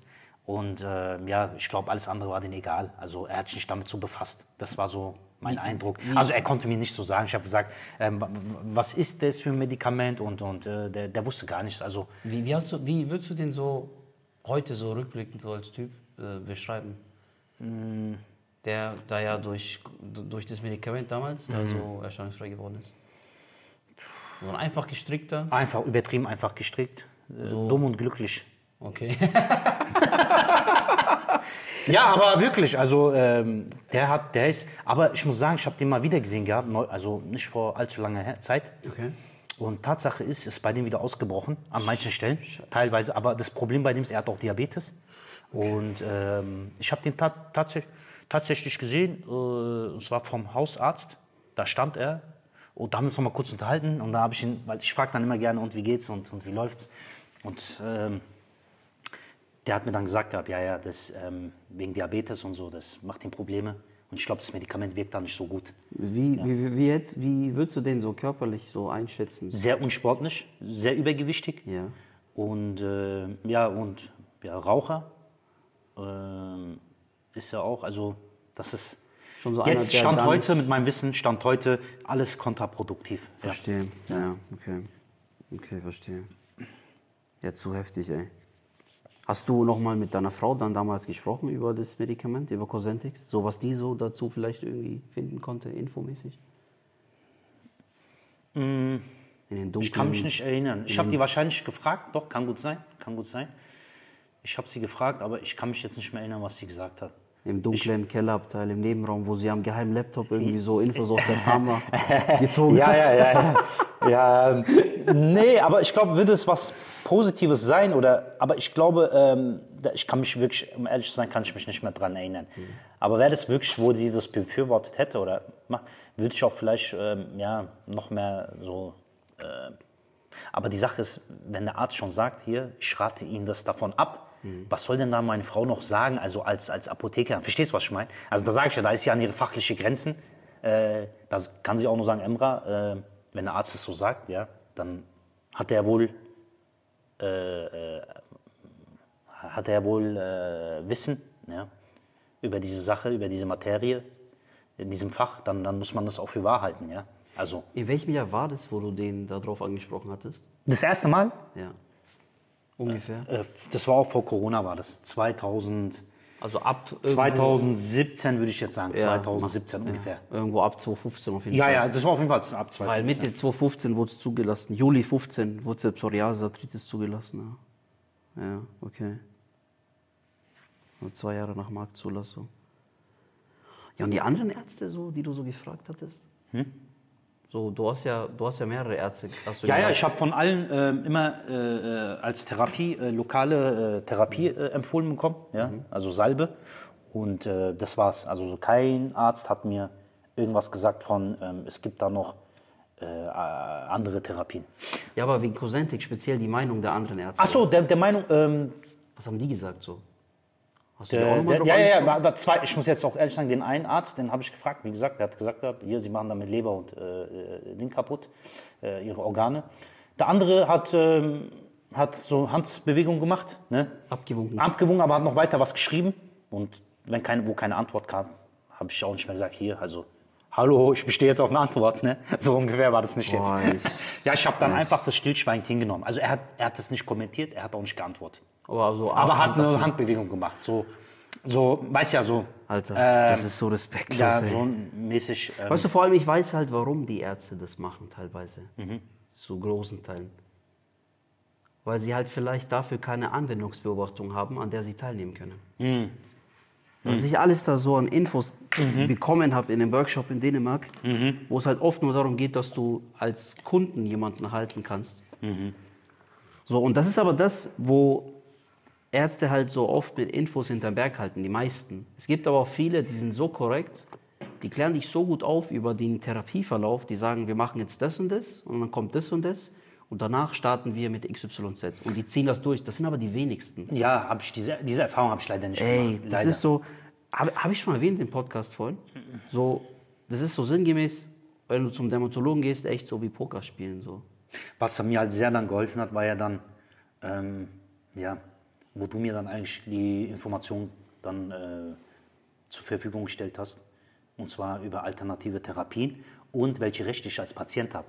Das war ja, wie soll ich sagen, ja, wie vom Himmel gefallen. Ja? Also das waren Anhaltspunkte, die ich jetzt endlich hatte, um, ähm, wo ich dann wusste, ey, es gibt ja doch etwas, wo ich sogar als Patient Rechte habe.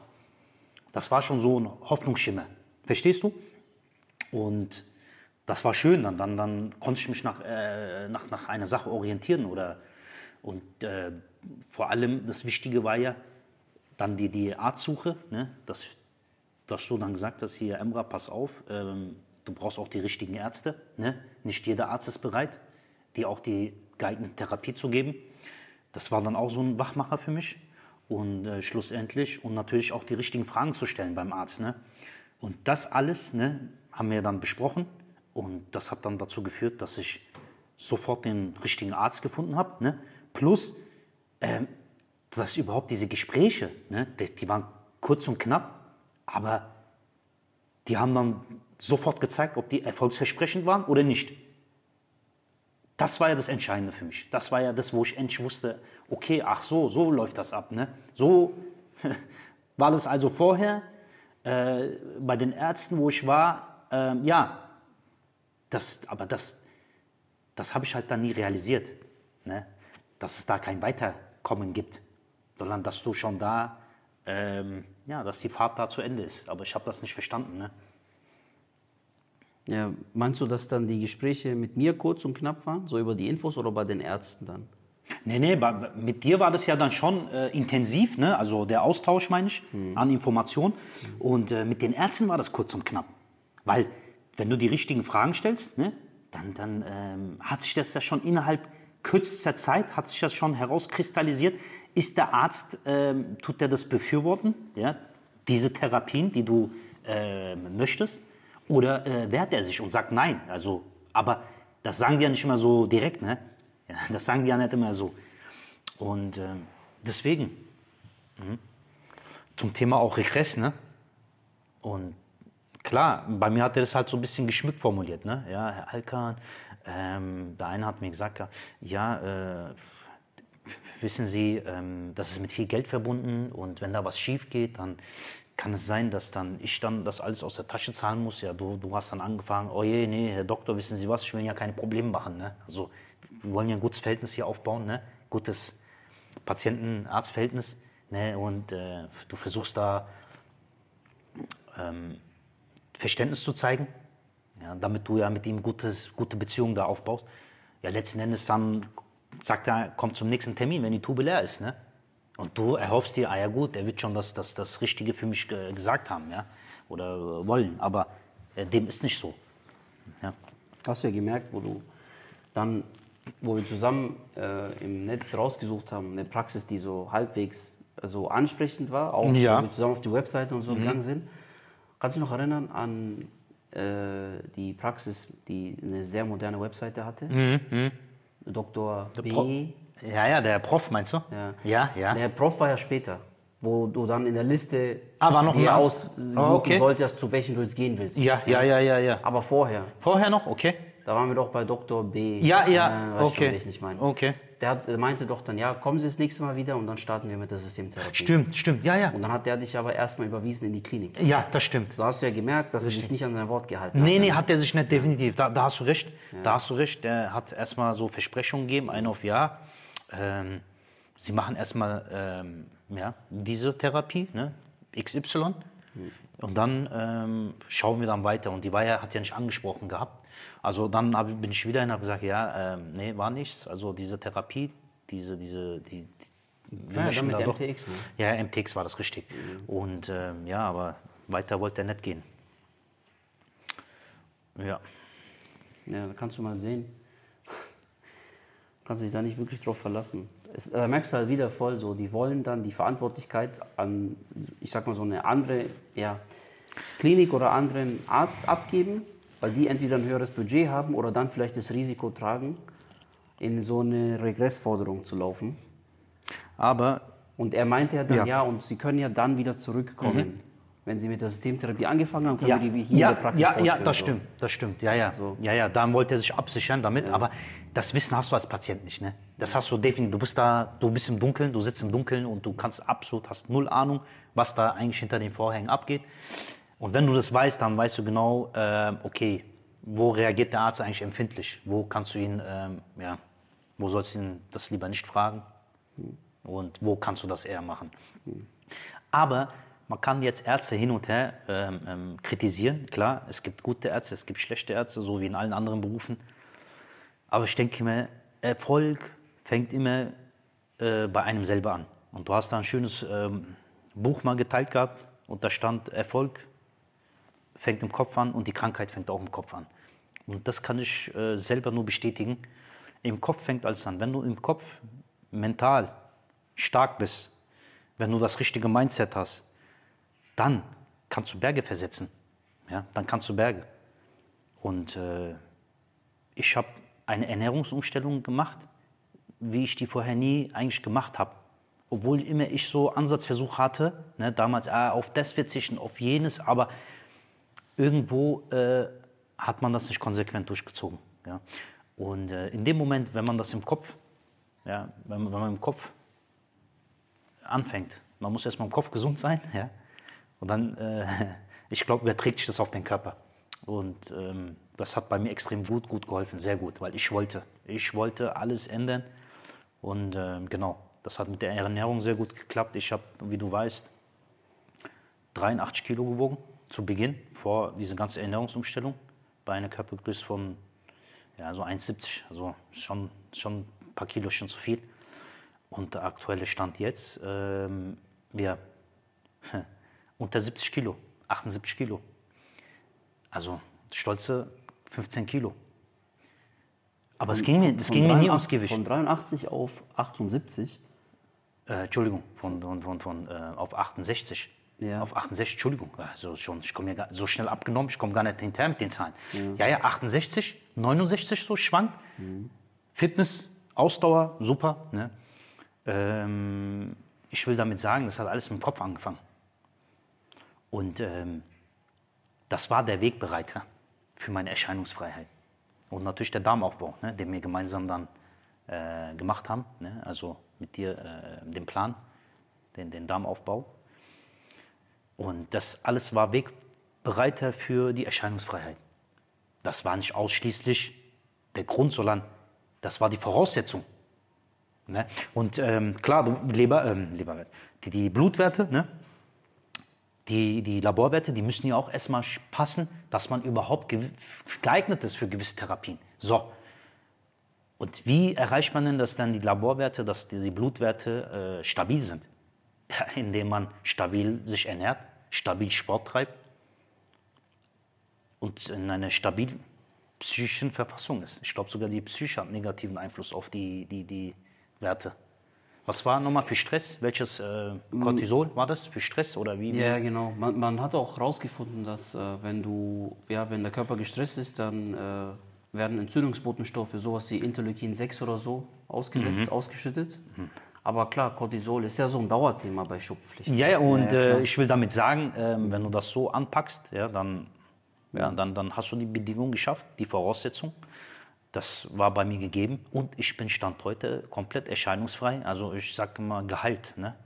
Man muss ehrlich sagen, es war keine heilbare Krankheit, aber ich, warum soll ich nicht Gehalt sagen, wenn ich beschwerdefrei bin, symptomfrei und ich eigentlich mein altes Leben wieder habe, in, in allen Facetten. Dann kann ich doch nur Gehalt sagen, oder nicht? Wie war das für dich? Du, bei dir war es ja so, da hast du mich sowieso damals so schockiert, ey. Wie war das? Da habe ich dich, glaube ich, angeschrieben gehabt, wie es dir geht. Oder ich glaube, du hast mir eine SMS geschrieben. Da hast du mit der Systemtherapie damals in der, Ja. Klinik, in der Klinik angefangen. Und dann ein paar Tage später hast du mir eine SMS, glaube ich, geschrieben. Deren, wir müssen mal reden. Mir geht's so und so und so, keine Ahnung. Und ich war dann gerade auf dem Weg ins Training und denke mir schon so im Auto, ey, scheiße. Eigentlich weiß ich ja, dass Interleukin 17 Blocker sehr gut anschlagen, wenn du einfach gute körperliche Vorbereitung Ja. hast. Darmflora, Leberwerte und so weiter und so fort. Vor allem Darmflora ist ein ganz wichtiger Punkt. Gibt es auch Studien dazu, die das in Verbindung bringen, dass wenn die passt, wenn die halbwegs vielfältig ist, dann schlagen diese Medikamente besser an. So.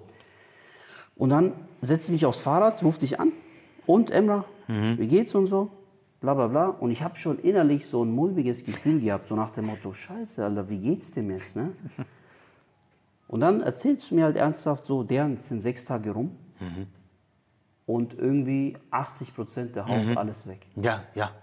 Und in dem Moment, jetzt, wenn ich dran denke, habe ich sowieso, ich dachte, jetzt kommt Gänsehaut, aber Ja. jetzt, wenn ich zurückdenke, So eine Bestätigung dafür, ich habe mich oder? Ey, ich habe mich, glaube ich, Das- ja, was weiß ich, ich habe mich mindestens so gefreut wie du. Danke. So, Weiß boah, ich zu krass, schätzen, wie geil, weil nach sechs Tagen, weißt, aber weißt du, was das Heftige ist? Und das ist das, was ich bei vielen nachvollziehen kann emotional. Mhm. Die haben eine Krankheit, 15, 20 Jahre, Mhm. die wollen gar nicht glauben, dass du ab Start der Therapie das Ganze so innerhalb von 10, 14, 20 Tagen hinter dich bringen kannst. Die Das ist der wollen- Wahnsinn. Die wollen das nicht glauben. Das, also, das war schon so schnell für mich. Und ich hatte, glaub mir das, äh, das sage ich mit voller Überzeugung, ich hätte kein Problem damit, wenn, es, wenn man sagen würde, fangen Sie jetzt an und nach sechs Monaten sehen Sie Erfolge. Das wäre für mich immer noch ein Win-Win. Was soll ich denn sonst machen? Ich fange an und? Also, dann kostet mich das halt sechs Monate. Lieber nach sechs Monaten erscheinungsfrei, als gar nicht. Aber es waren nicht sechs Monate, es waren sechs Tage. Und äh, das war schon zu schnell, dass meine Frau dann immer gesagt hat, ja, natürlich Gott sei Dank, ich danke Gott an erster Stelle dafür, ja, der mir die Gesundheit ge- gegeben hat und ähm, der dafür das alles möglich gemacht hat. Und äh, danach danke ich dir natürlich äh, für deine ganze Unterstützung während dieser Zeit. Ähm, meine Frau hat dann irgendwann gesagt, hier Emra, wieso hast denn deine Hand ganze Zeit an der Kopf, auf deine Kopfhaut? Ja? So, ich streichel mich selber die ganze Zeit. Das war so ein angenehmes Gefühl, dass ich gar nicht aufgehört habe, meinen Kopf auszustreichen. Ja? Ich kannte das Gefühl nicht, 15 Jahre lang. Was heißt, auf der Kopfhaut äh, ja, keine Schuppen zu haben. Also, das sind nicht nur Schuppen, das sind ja richtige Pusteln. Das sind ja richtige War so verkrustet immer Verkrustung. So, Ver ne? ja, ja. Du hast ja keine, das war ja kein angenehmes Hautgefühl. Jetzt habe ich das. Jetzt, jetzt sage ich, lass mich doch. 15 Jahre lang konnte ich mich nicht streicheln oder habe mich streichen lassen. Jetzt tue ich das. Und es war ein sehr schönes Gefühl, eine glatte, gesunde Haut wieder zu haben. Überall natürlich, nicht nur auf, der, auf meiner Wie- wie war- Kopfhaut, aber das war ein tolles Gefühl. Wie war so deine allererste Injektion? Äh, ich habe Herzrasen gehabt. Injektion meinst du? Entschuldigung, habe ich Ja, richtig verstanden? erste Dosis, Ja, ja. erste Dosis. Ja, ich habe Herzrasen gehabt. Ich, hab Herz, ich war sehr äh, aufgeregt. Warst du zu War- Hause im Ich war zu Hause. Es war schon so fast zeremoniell. Ne? So, ich will damit sagen, also mache ich alles richtig. Anleitung zehnmal gelesen. Ne? Äh, weil, weiß, 5 cm nicht zu nah an der Bauchnabel, ist jetzt 5 cm. Äh, habe ich das richtig desinfiziert? Muss ich sitzen? Soll ich stehen? Äh, lieber, Entschuldigung, mit Unterhemd, ohne Unterhemd? also kannst du dir vorstellen, ne? So, so, äh, so, so, so ein äh, interessantes Gefühl war das. Äh, wa warum aber? Die Frage ist ja, warum war ich aufgeregt? Nicht die Spritzen. Ich habe keine Angst vor Spritzen. Überhaupt nicht. Die Sache ist, vor den möglichen Konsequenzen und Folgen, die daraus entstehen. Ich weiß nicht, wie reagiert mein Körper drauf. Weil man muss doch realistisch bleiben. Bei jedem Medikament gibt es Nebenwirkungen. Absolut. Die Sache ist, kommen die bei mir in Erscheinung? Also, was passiert mit meinem Körper? Das war ja, was mir so ein bisschen, ähm, genau, was, was mir ein bisschen so dieses, diese, diese Nervosität gebracht hat. Aber du, du hattest ja den Fertig-Pen. Du nimmst ja auch die Fertig-Pens. Ich hatte, nee, nee, ich hatte die Spritze. ich hatte die Spritze und ja, Hä? Ich leider, Dachte, du hast, ich dachte, du hast die Pens genommen. die habe ich jetzt erst bekommen. Ich habe leider Fertigspritzen bekommen. Okay, alles klar. Und das war, jetzt kannst du verstehen, das waren so eine 6 cm lange Nadel, ne? 5, 6 cm. Was? So, Ja, ja, die war so, so, so lang wie mein Finger. So. Okay. Ja, ja, die Sache ist nur, die, die, die muss ja auch ähm, ja, du stichst halt rein und dann... 45 Grad im Winkel. Du Ja, ja, ja, Klassiker. Und beim Pen ist ja egal. Ja. Beim Pen hau- haust du es, Äh, also nein, so habe ich gelesen. Nee, Pen sollst du auch 45 Grad. Auch 45 machen. Grad? Ja, ja. Okay. Ja, klar. Okay. Ja. Aber Spritze meine- ich ich- fast ich meine- jetzt im Nachhinein besser vor. Äh, Spritze war, ähm, ja, weil Weil die, Spitze, die Nadel ist schon außen, du stichst einfach ins Fettgewebe rein, in den Richtig, Bauch. richtig. Und dann drückst du nur runter. Was mir, was mir persönlich bei der Spritze gefallen hat, ich habe den Tempo der Injektion selber bestimmt. Während beim Pen das Ding reinschießt. Ja, genau. Ich denke so, also mach mal langsam hier, weißt du? was ist los mit dir? Vollgas rein, weißt du? Aber Ja. hier bei der Spritze war es ja schön. Äh, ich habe das schön äh, Okay, rein Ja, ja. injiziert, aber mit einem angenehmen, sanften Tempo. Nur die Sache war ja bei mir, ähm, mache ich das richtig, setze ich das richtig an? Mhm. Weil mir wurde gar nichts ge- gezeigt. Ne? Das ist ja so lustig. Ne? Obwohl das heißt, erst bitte nach Anweisung, sollen Sie dann selber injizieren, laut Anleitung. Ja, aber in der Klinik hieß, nimm Sie, tschüss, ja, Sie machen das schon. Die anderen kriegen. Ja gut, da diskutiere ich nicht. Ey, Ne? das ist so unvorstellbar, wie behindert Und die hat mich Ärzte nicht mehr sind, gefragt, ob ich einen Pen haben möchte oder eine Spritze, ne? die Assistenzärztin. Ne? dumm sind die Ja, bin aber dann hin, natürlich. Man, man, man hat ja dann die Erfahrung, man hab, ich habe ja die Erfahrung gesagt, wir haben uns ausgetauscht, Mhm. das waren ja auch wieder die Vorteile, indem man sich austauscht. Ne? Und du hast mir gesagt, Emra, äh, ich benutze einen Pen, ne? wenn du dich erinnern kannst. Ja, hey, der, ich habe Spritze. Ja, gibt es auch Pen? Ach so, gut. Bin dann hin und gesagt, hier, es gibt auch Pen. Ja, gibt es die? Ja, ich möchte die gerne haben. Okay, wenn Sie darauf beharren. ich will damit sagen, ähm, wenn man nicht aktiv mit einer Information oder mit dem Wissen auf die eingeht, dann kommt da nichts zurück. Da kommt keiner und sagt, hey Emra, es gibt zwei Arten von oder so und so viele Arten von Sp- ja, Willst du mit Pen? Das ist ihm egal. Ja? Da schreibt sich die auf, was dir, was dir gerade passt. Was ja nicht schlimm ist. Ja? Also ich war jetzt kein Weltuntergang. Ich will nur damit sagen, ähm, fürs erste Mal und ich hätte mir schon gewünscht, die Assistenzärztin hätte das erste Mal gemacht und ich hätte das erstmal alles gesehen, damit ich dann genau beispielhaft dann das nachmachen könnte, ja, zu Hause. Ja, war halt, aber was will man machen? Ne? So ist das Leben halt. Ne? Ähm, Da wird man ins kalte Wasser geschmissen. Was für mich zählt, ist das Endresultat. Ja? Das Wie Endresul- war, wie war das dann so? Erste, erste Dosis zu Hause Herzrasen? Ja, er war Herzrasen und ähm, dann jeden Tag Abschuppung. Ich habe dann mal so grob von der Fläche her so, ne, Körper, habe dann geguckt, wie viel denn eigentlich ähm, sich das zurückbildet. Ja? Okay. Und habe gemerkt, jeden Tag 10 Prozent. So ungefähr meine Rechnung. Ja. Jeden Tag 10 Prozent, ungefähr. Wo Plus, hast, minus. Hast du so jede Stelle penibel geguckt am Nein, Körper nein, aber ich habe schon, gleiche? äh, guck mal, wenn du schon 15 so Jahre lang, du, du kennst deinen Körper. Ja, und wenn du dann genau weißt, Ja. ey, hä, da, da, ist, da ist jetzt bilde ich das zurück, Gefühlte. Und jeden Tag, weil, und das war eine interessante Abschuppung, vielleicht hast du auch in Erinnerung, das war eine Abschuppung ohne Narbenbildung. Das heißt, die, die Schuppen sind abgefallen, ohne dass sich dann ähm, äh, äh, ein, ein, ein Narben nicht, aber hast du nicht so Pink Pigmentflecke? Nein, nein, Pigment schon. Ich will dir damit sagen, normalerweise, wenn du die Schuppen abkratzt, Ja. bei Schuppen, dann Ach so, ja, ja, klar. Dann- dann- Kratzer, dies, das. äh, nicht nur Kratzer, dann hast du auch leichten ähm, ähm, Dingfleck. Na, wie, wie- wie heißt das? Die krustigen, die, wenn die Kruste abkratzt, blutigen Fleck, ne? Das ja, Ja. das ja, drunter ist ja nichts, ne? Dann hast du ja Ja, offene Wunde. auf eine Wunde, Wunde. wie so Wunde ist es ja. Ja. So, bei, das, nach der Injektion war es ja so, dass die Schuppen abgefallen sind und du drunter nicht mehr die Wunde hattest.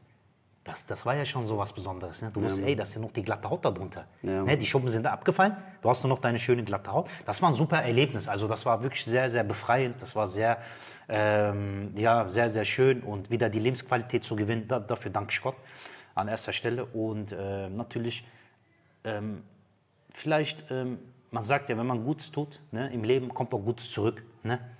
Und äh, ja, und ich bin fest davon überzeugt, dass Gott ähm, ja, gute Menschen auch zusammenführen kann. Ne?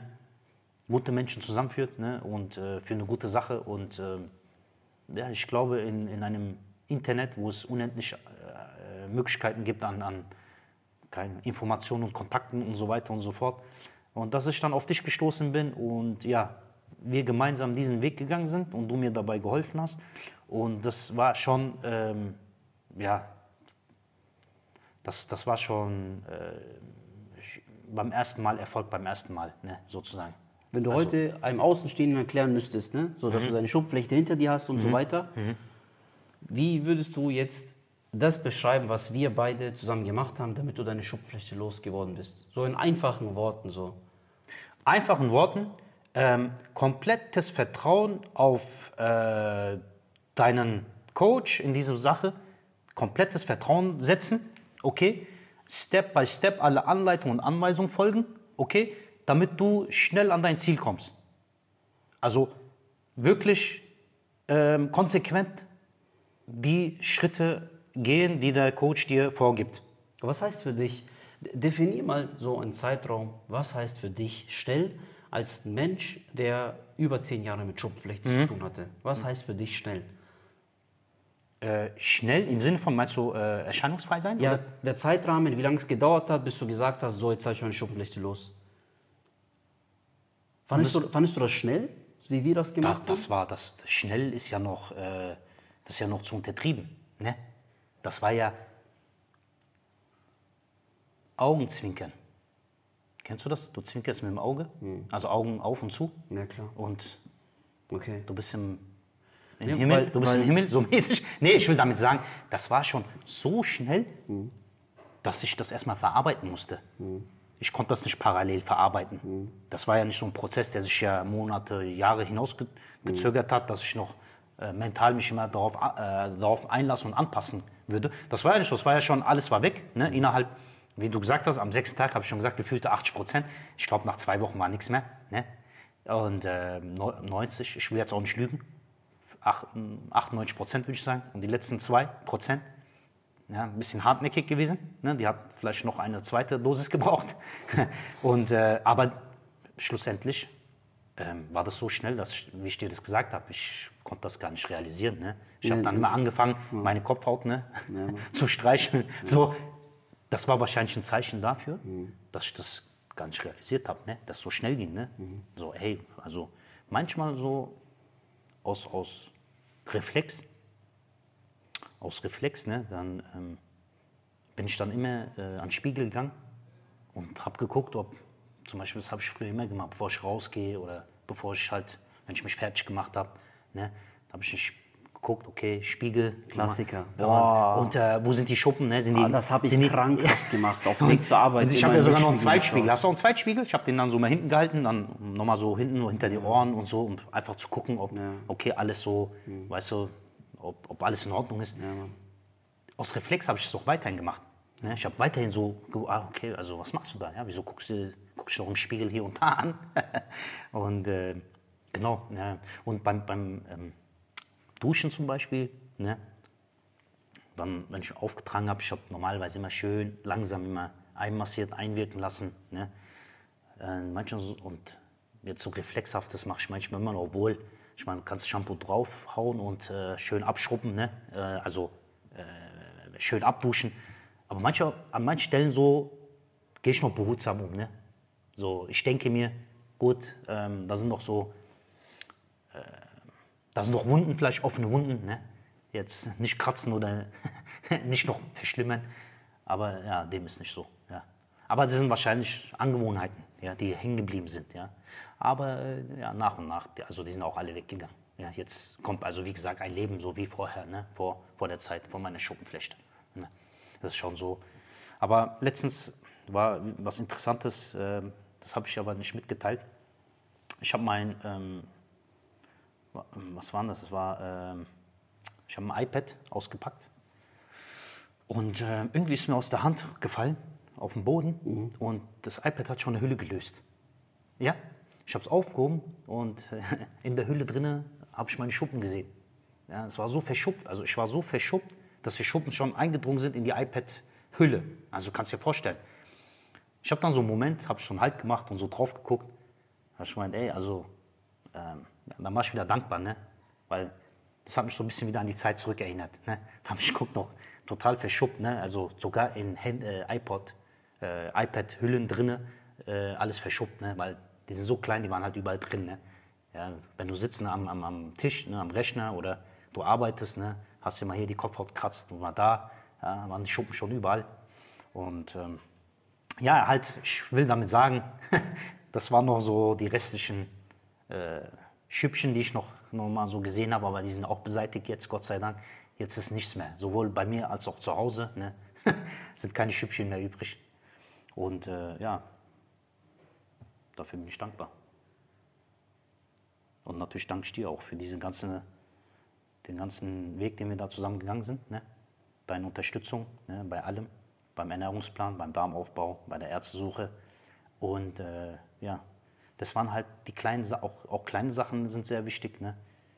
Und äh, da kam Blutlaborwerte, da, ne? dann habe ich mir gefragt, hier Dejan, kannst du dich erinnern, Leberwerte waren hoch, was kann man machen, haben wir sofort entge- entgegengesteuert. Und ähm, was auch dann super geklappt hat, ne? Ernährung umgestellt, angepasst, war wieder alles im Referenzbereich, alles war wieder super, Blutwerte haben gestimmt. Das sind halt so Sachen, die, die kann man alleine nicht machen. Ne? Die kann man alleine nicht stemmen.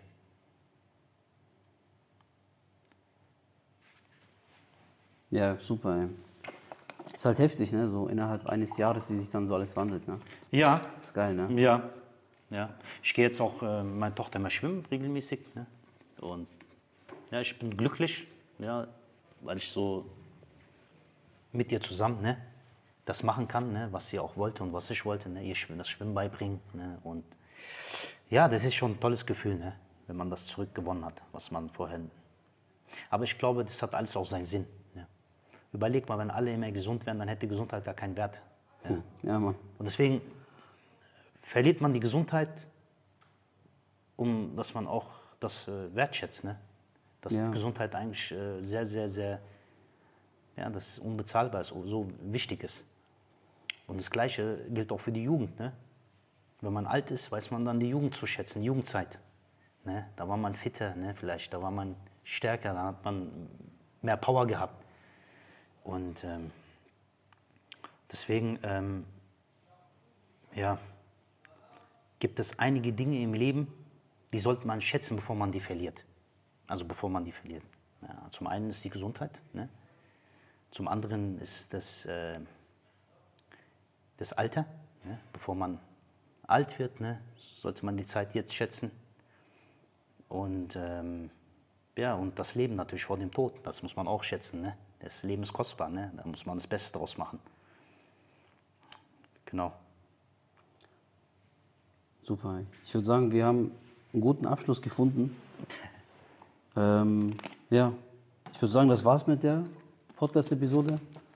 War auf jeden Fall ein geiler Einblick so aus deiner Kindheit über die Zeit mit Studium, mit der Schule, mit der beruflichen Laufbahn. Ein paar coole Einblicke so auch in so die familiären Verhältnisse, auch so die Momente mit deiner Frau oder auch so diese Wendepunkte, sag ich mal, wo du dir schon überlegt hast, was du tun kannst, damit du auch den Wünschen so deiner Töchter nachkommen kannst als Papa, dass du denen nicht alles verwehren musst so. Und in dem Sinne würde ich sagen, das war's.